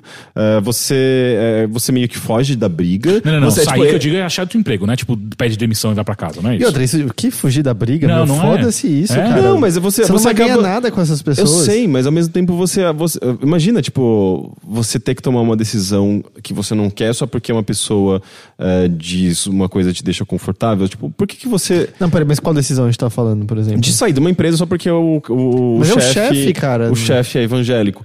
Eu, não, tipo, você Não, acaba veja sendo, bem, o problema sendo não é ser prejudicado. E você, é- e você acaba, tipo, meio que. Sei lá. É, é, é quase como se você tivesse, tivesse Peraí, fugido. Mas, Só- cara, só, não- só- não- só deixar uma coisa clara. O problema não é ele ser O evangélico. problema é que ele tava dizendo que Exato. psicologia era uma porcaria e tal. E outra, não é uma escola que você não gosta do professor, você passa de ano, você vai pegar outro professor. Dá pra você passar a sua vida inteira numa empresa, lidando com aquela mesma pessoa todos os dias pra sempre. E não é nada que você vai falar que vai mudar a cabeça dela, sabe? Porque, cara, nesse Mas ela caso não tem o direito também de falar dessa maneira com você. Se você, se você se impõe. Se você se impõe Com a e, sua amiga. e- e fala, tipo, não, meu, isso não é a minha crença e eu não quero que você fa- fale, fale assim Ele é pra o mim. chefe. Existe... Foda-se, você- existe uma relação de, de respeito entre as pessoas. Exato, você tem que se impor também. Só que existe um problema muito sério quando a gente tá falando na economia atual, onde você mandar tomar no cu uma pessoa assim. Não, não é mandar tomar no cu também, né? É, não sei, bom, e nesse caso não tinha RH também, essa de 50 pessoas? Tem, mas é tudo familiar. É, isso não complica. É. Mas ainda assim. É, total, assim, não, não tem muita escapatória, né? Ah, você tem que achar outro emprego. Ou você afunda seus, seus pensamentos em música e faz outras coisas, ou... Eu não sei. Eu acho que você precisa. es- Ainda mais se você, se, você eh, se, se- esconde na empresa, digamos assim, daí que você não vai ter chance mesmo, daí você vai viver o inferno. Ah, agora, se você se, se, expõe, se expressa, emite sua opinião, se você é alguém ali, ah, as pessoas vão te respeitar, sabe? Tipo, elas vão respeitar ah, a, a- sua crença, as suas convicções, sua, sua identidade. ah, mas é, é meio que comprar uma briga mesmo também, sabe? Tipo, é você tem que ter força de vontade, porque senão você se apaga mesmo. Cara, tem cinco pessoas na empresa Eu dele, concordaria. eu não sei. não, eu tô, falando, eu tô falando mais Eu no sei, caso mas e eu concordaria mais se, se não fosse o chefe. Eu concordaria. Eu falo, Sim, Ah, ar- sim, não. é. arruma essa briga. Se fosse um cara no fundo, é. mesmo patamar Exato. que seu, nossa, sim. arruma essa briga, Esse manda tomar cara no que cu, vai sair é. daqui não vai ser eu. Exato. Agora, quando é seu chefe, existe uma relação de poder clara e óbvia nessa relação. Não acho que é simplesmente tipo, mano, se impõe que vai dar tudo certo. Cara, não é bem por aí, velho. Ainda mais quando é um sermão de duas horas. Eu, não, eu, eu, eu discordo, porque senão, senão, senão a gente sempre vai ter ambientes de trabalho tóxico, sabe? Tipo, e a gente precisa. Sim. Sei lá, as pessoas. É, é uma questão de, de comunicação. Se você simplesmente deixa acontecer porque alguém é mais poderoso. É, é o que acontece em Hollywood, por exemplo. Não, tá, sabe? não, mas assim, tá, mas de maneira prática, o, o anônimo do e-mail. Não, Presa cinco pessoas. O que, que ele pode fazer então? É muito mais fácil pra ele. É questão de comunicação, é questão de ele apontar qual é o problema. Se as pessoas estão fazendo isso, talvez elas não enxerguem o problema. E segundo, elas estão falando, continuam, elas continuam sendo ofensivas porque ninguém tá falando nada. Então continua, tá normalizado. Ele precisa ir lá des- desnormalizar a situação. Ó, eu acho que tem altas chances de piorar tudo depois. Mas, então, dado o que o Rick falou, acho que talvez uma opção é meio falar com ele de boa, dizendo, por exemplo, começando por algum passo, dizendo: Eu não gosto quando você me chama de coisas como gordo, por favor, não se refira a mim dessa maneira. Eu acho que se, você, se ele falar desse jeito, ele vai continuar sendo chamado de. Lembra no Mas, colégio? mas você quer. Não, é que tá. Mas a gente tá es- esperando que são adultos. Você acha que o quê? Que ele tem que gritar com o chefe? Eu, eu, eu acho que a gente não envelhece nunca. Eu acho que esses comportamentos de colégio se Então, Mas você acha que o quê? Ele tem que gritar com o chefe? Eu Não, acho que não, ele tem que ir não, embora não. dessa empresa. Eu tô perguntando pro Não, mas eu acho que, eu acho que tem que, tem que eh, de alguma forma ou outra, ele precisa, eh, pelo menos, deixar claro e de uma maneira eficiente né, pra para transmitir essa comunicação de que a pessoa está sendo escrota. Eh, eu não sei se eu não sei eu não sei exatamente qual que é o, o, o ponto porque de, de alguma forma ele tem que entrar nesse embate. Então ele tem que ser eh, levemente agressivo, sabe? Mas não tão agressivo a ponto de ofender ou criar um problema ainda maior, sabe? Mas se, ele, se ele só falar, eh, por favor, por gentileza, não me chame mais dessa maneira. Não, eu, eu que- tava dando um exemplo, mas é o lance do, tipo, tentar estabelecer um diálogo. O Gabriel Asmodan tá dando outro plano aqui, dizendo, quando é seu chefe, você faz coisas escrotas quando ele não estiver vendo, tipo, cuspir no café dele. Ah, gente. Todo Ah, sofrimento vai valer a pena, mano, eu garanto. Ele tá lançando aqui. Não, não vai acontecer nada. A coisa vai virar só um problema ainda maior. É, eu não sei, ou você faz que nem, como é o nome daquele filme, como enlouquecer seu chefe, tacar fogo na empresa durante a noite, eu não sei. É, I need my stapler. I need my stapler. mais. É, cara, não, porque eu não sei, eu realmente não sei, sabe? Do tipo, se você acha que falar amigavelmente não é a solução, eu não, Não, é que você foi amigável e um pouco demais. Você, pa- parecia, foi muito Heitor. Parecia, parecia tipo aquele, ah, aquele nerd clássico, assim, tipo do colégio, com, com óculos fundo de garrafa. Que daí, tipo, alguém fala alguma coisa ele. Por favor, não me Não, fale. então vamos, vamos lá, vamos lá. É exercício de improviso. Rick, eu sou o chefe escroto e você tá Não. batendo. Não, não, vamos lá, vamos lá. Eu sou o chefe escroto, você tá batendo na minha porta, você vai falar comigo. Quem é? Não, eu sou o chefe. Eu sou o chefe. Isso é improviso, sacou? O Rick é a pessoa que improv. bate na cara das pessoas e não sabe que. Ela abre a porta e quem é? Tá, você é o Tá. chefe e você tá indo. Pode entrar. Não, você eu tá tô entrando. batendo Você nessa é o porta? cara que tá Você vindo falar que eu sou escroto, que eu dei, dei talinha na bunda. Mas você, você já deu a talinha na bunda? Já, é, é pós esse e-mail. Você tá mostrando pra ele o que o cara ia fazer conversando com o chefe. O que, que foi? Você, Não é entra, você possível, bate na gente. porta de alguém e abre. Eu que não que tô foi? tendo um bom dia, gente. Eu tô Você tá, indo, você tá indo conversar com o chefe pra falar que você não gosta que ele te chame de gordo e você quer que as coisas mudem na empresa. Você não é o chefe, eu sou o chefe. Tá. Fala pra mim. Mas já? Agora. Sim, agora. É, eu, não, eu não sei, eu não sou bom de improviso. Por que, que você tá fazendo isso comigo? Eu não tô falando. porque eu queria uma solução prática. não, mas eu não vou dar solução. falou. Eu dei sugestões. Eu não, eu não sou um psicólogo, eu não sou. Eu dei a solução. Hum. Arranja a frila, sai dessa empresa. Eu acho que ele deveria. É fotógrafo, cara. Se comunicar com a pessoa e, e deixar claro que aquilo é zoado, mas também não de uma maneira tão, Eu tão conheço, bobinha. eu conheço cinco amigos fotógrafos, só um trabalha numa empresa de fato, o resto tudo vive de frila. É. Não tô falando que eles vivem bem, mas. Exercício, exercício de improviso foi muito bom. Sim, porque você tá falando comigo. Eu não sou bom de improviso, ainda mais numa situação. Eu gosto do personagem que bate na casa de pessoas aleatórias e pergunta quem, Quem é. é? ou, ou, ou o segundo passo, que é depois que a pessoa falou, quem é? Como assim você que bateu na porta? Fala, que foi?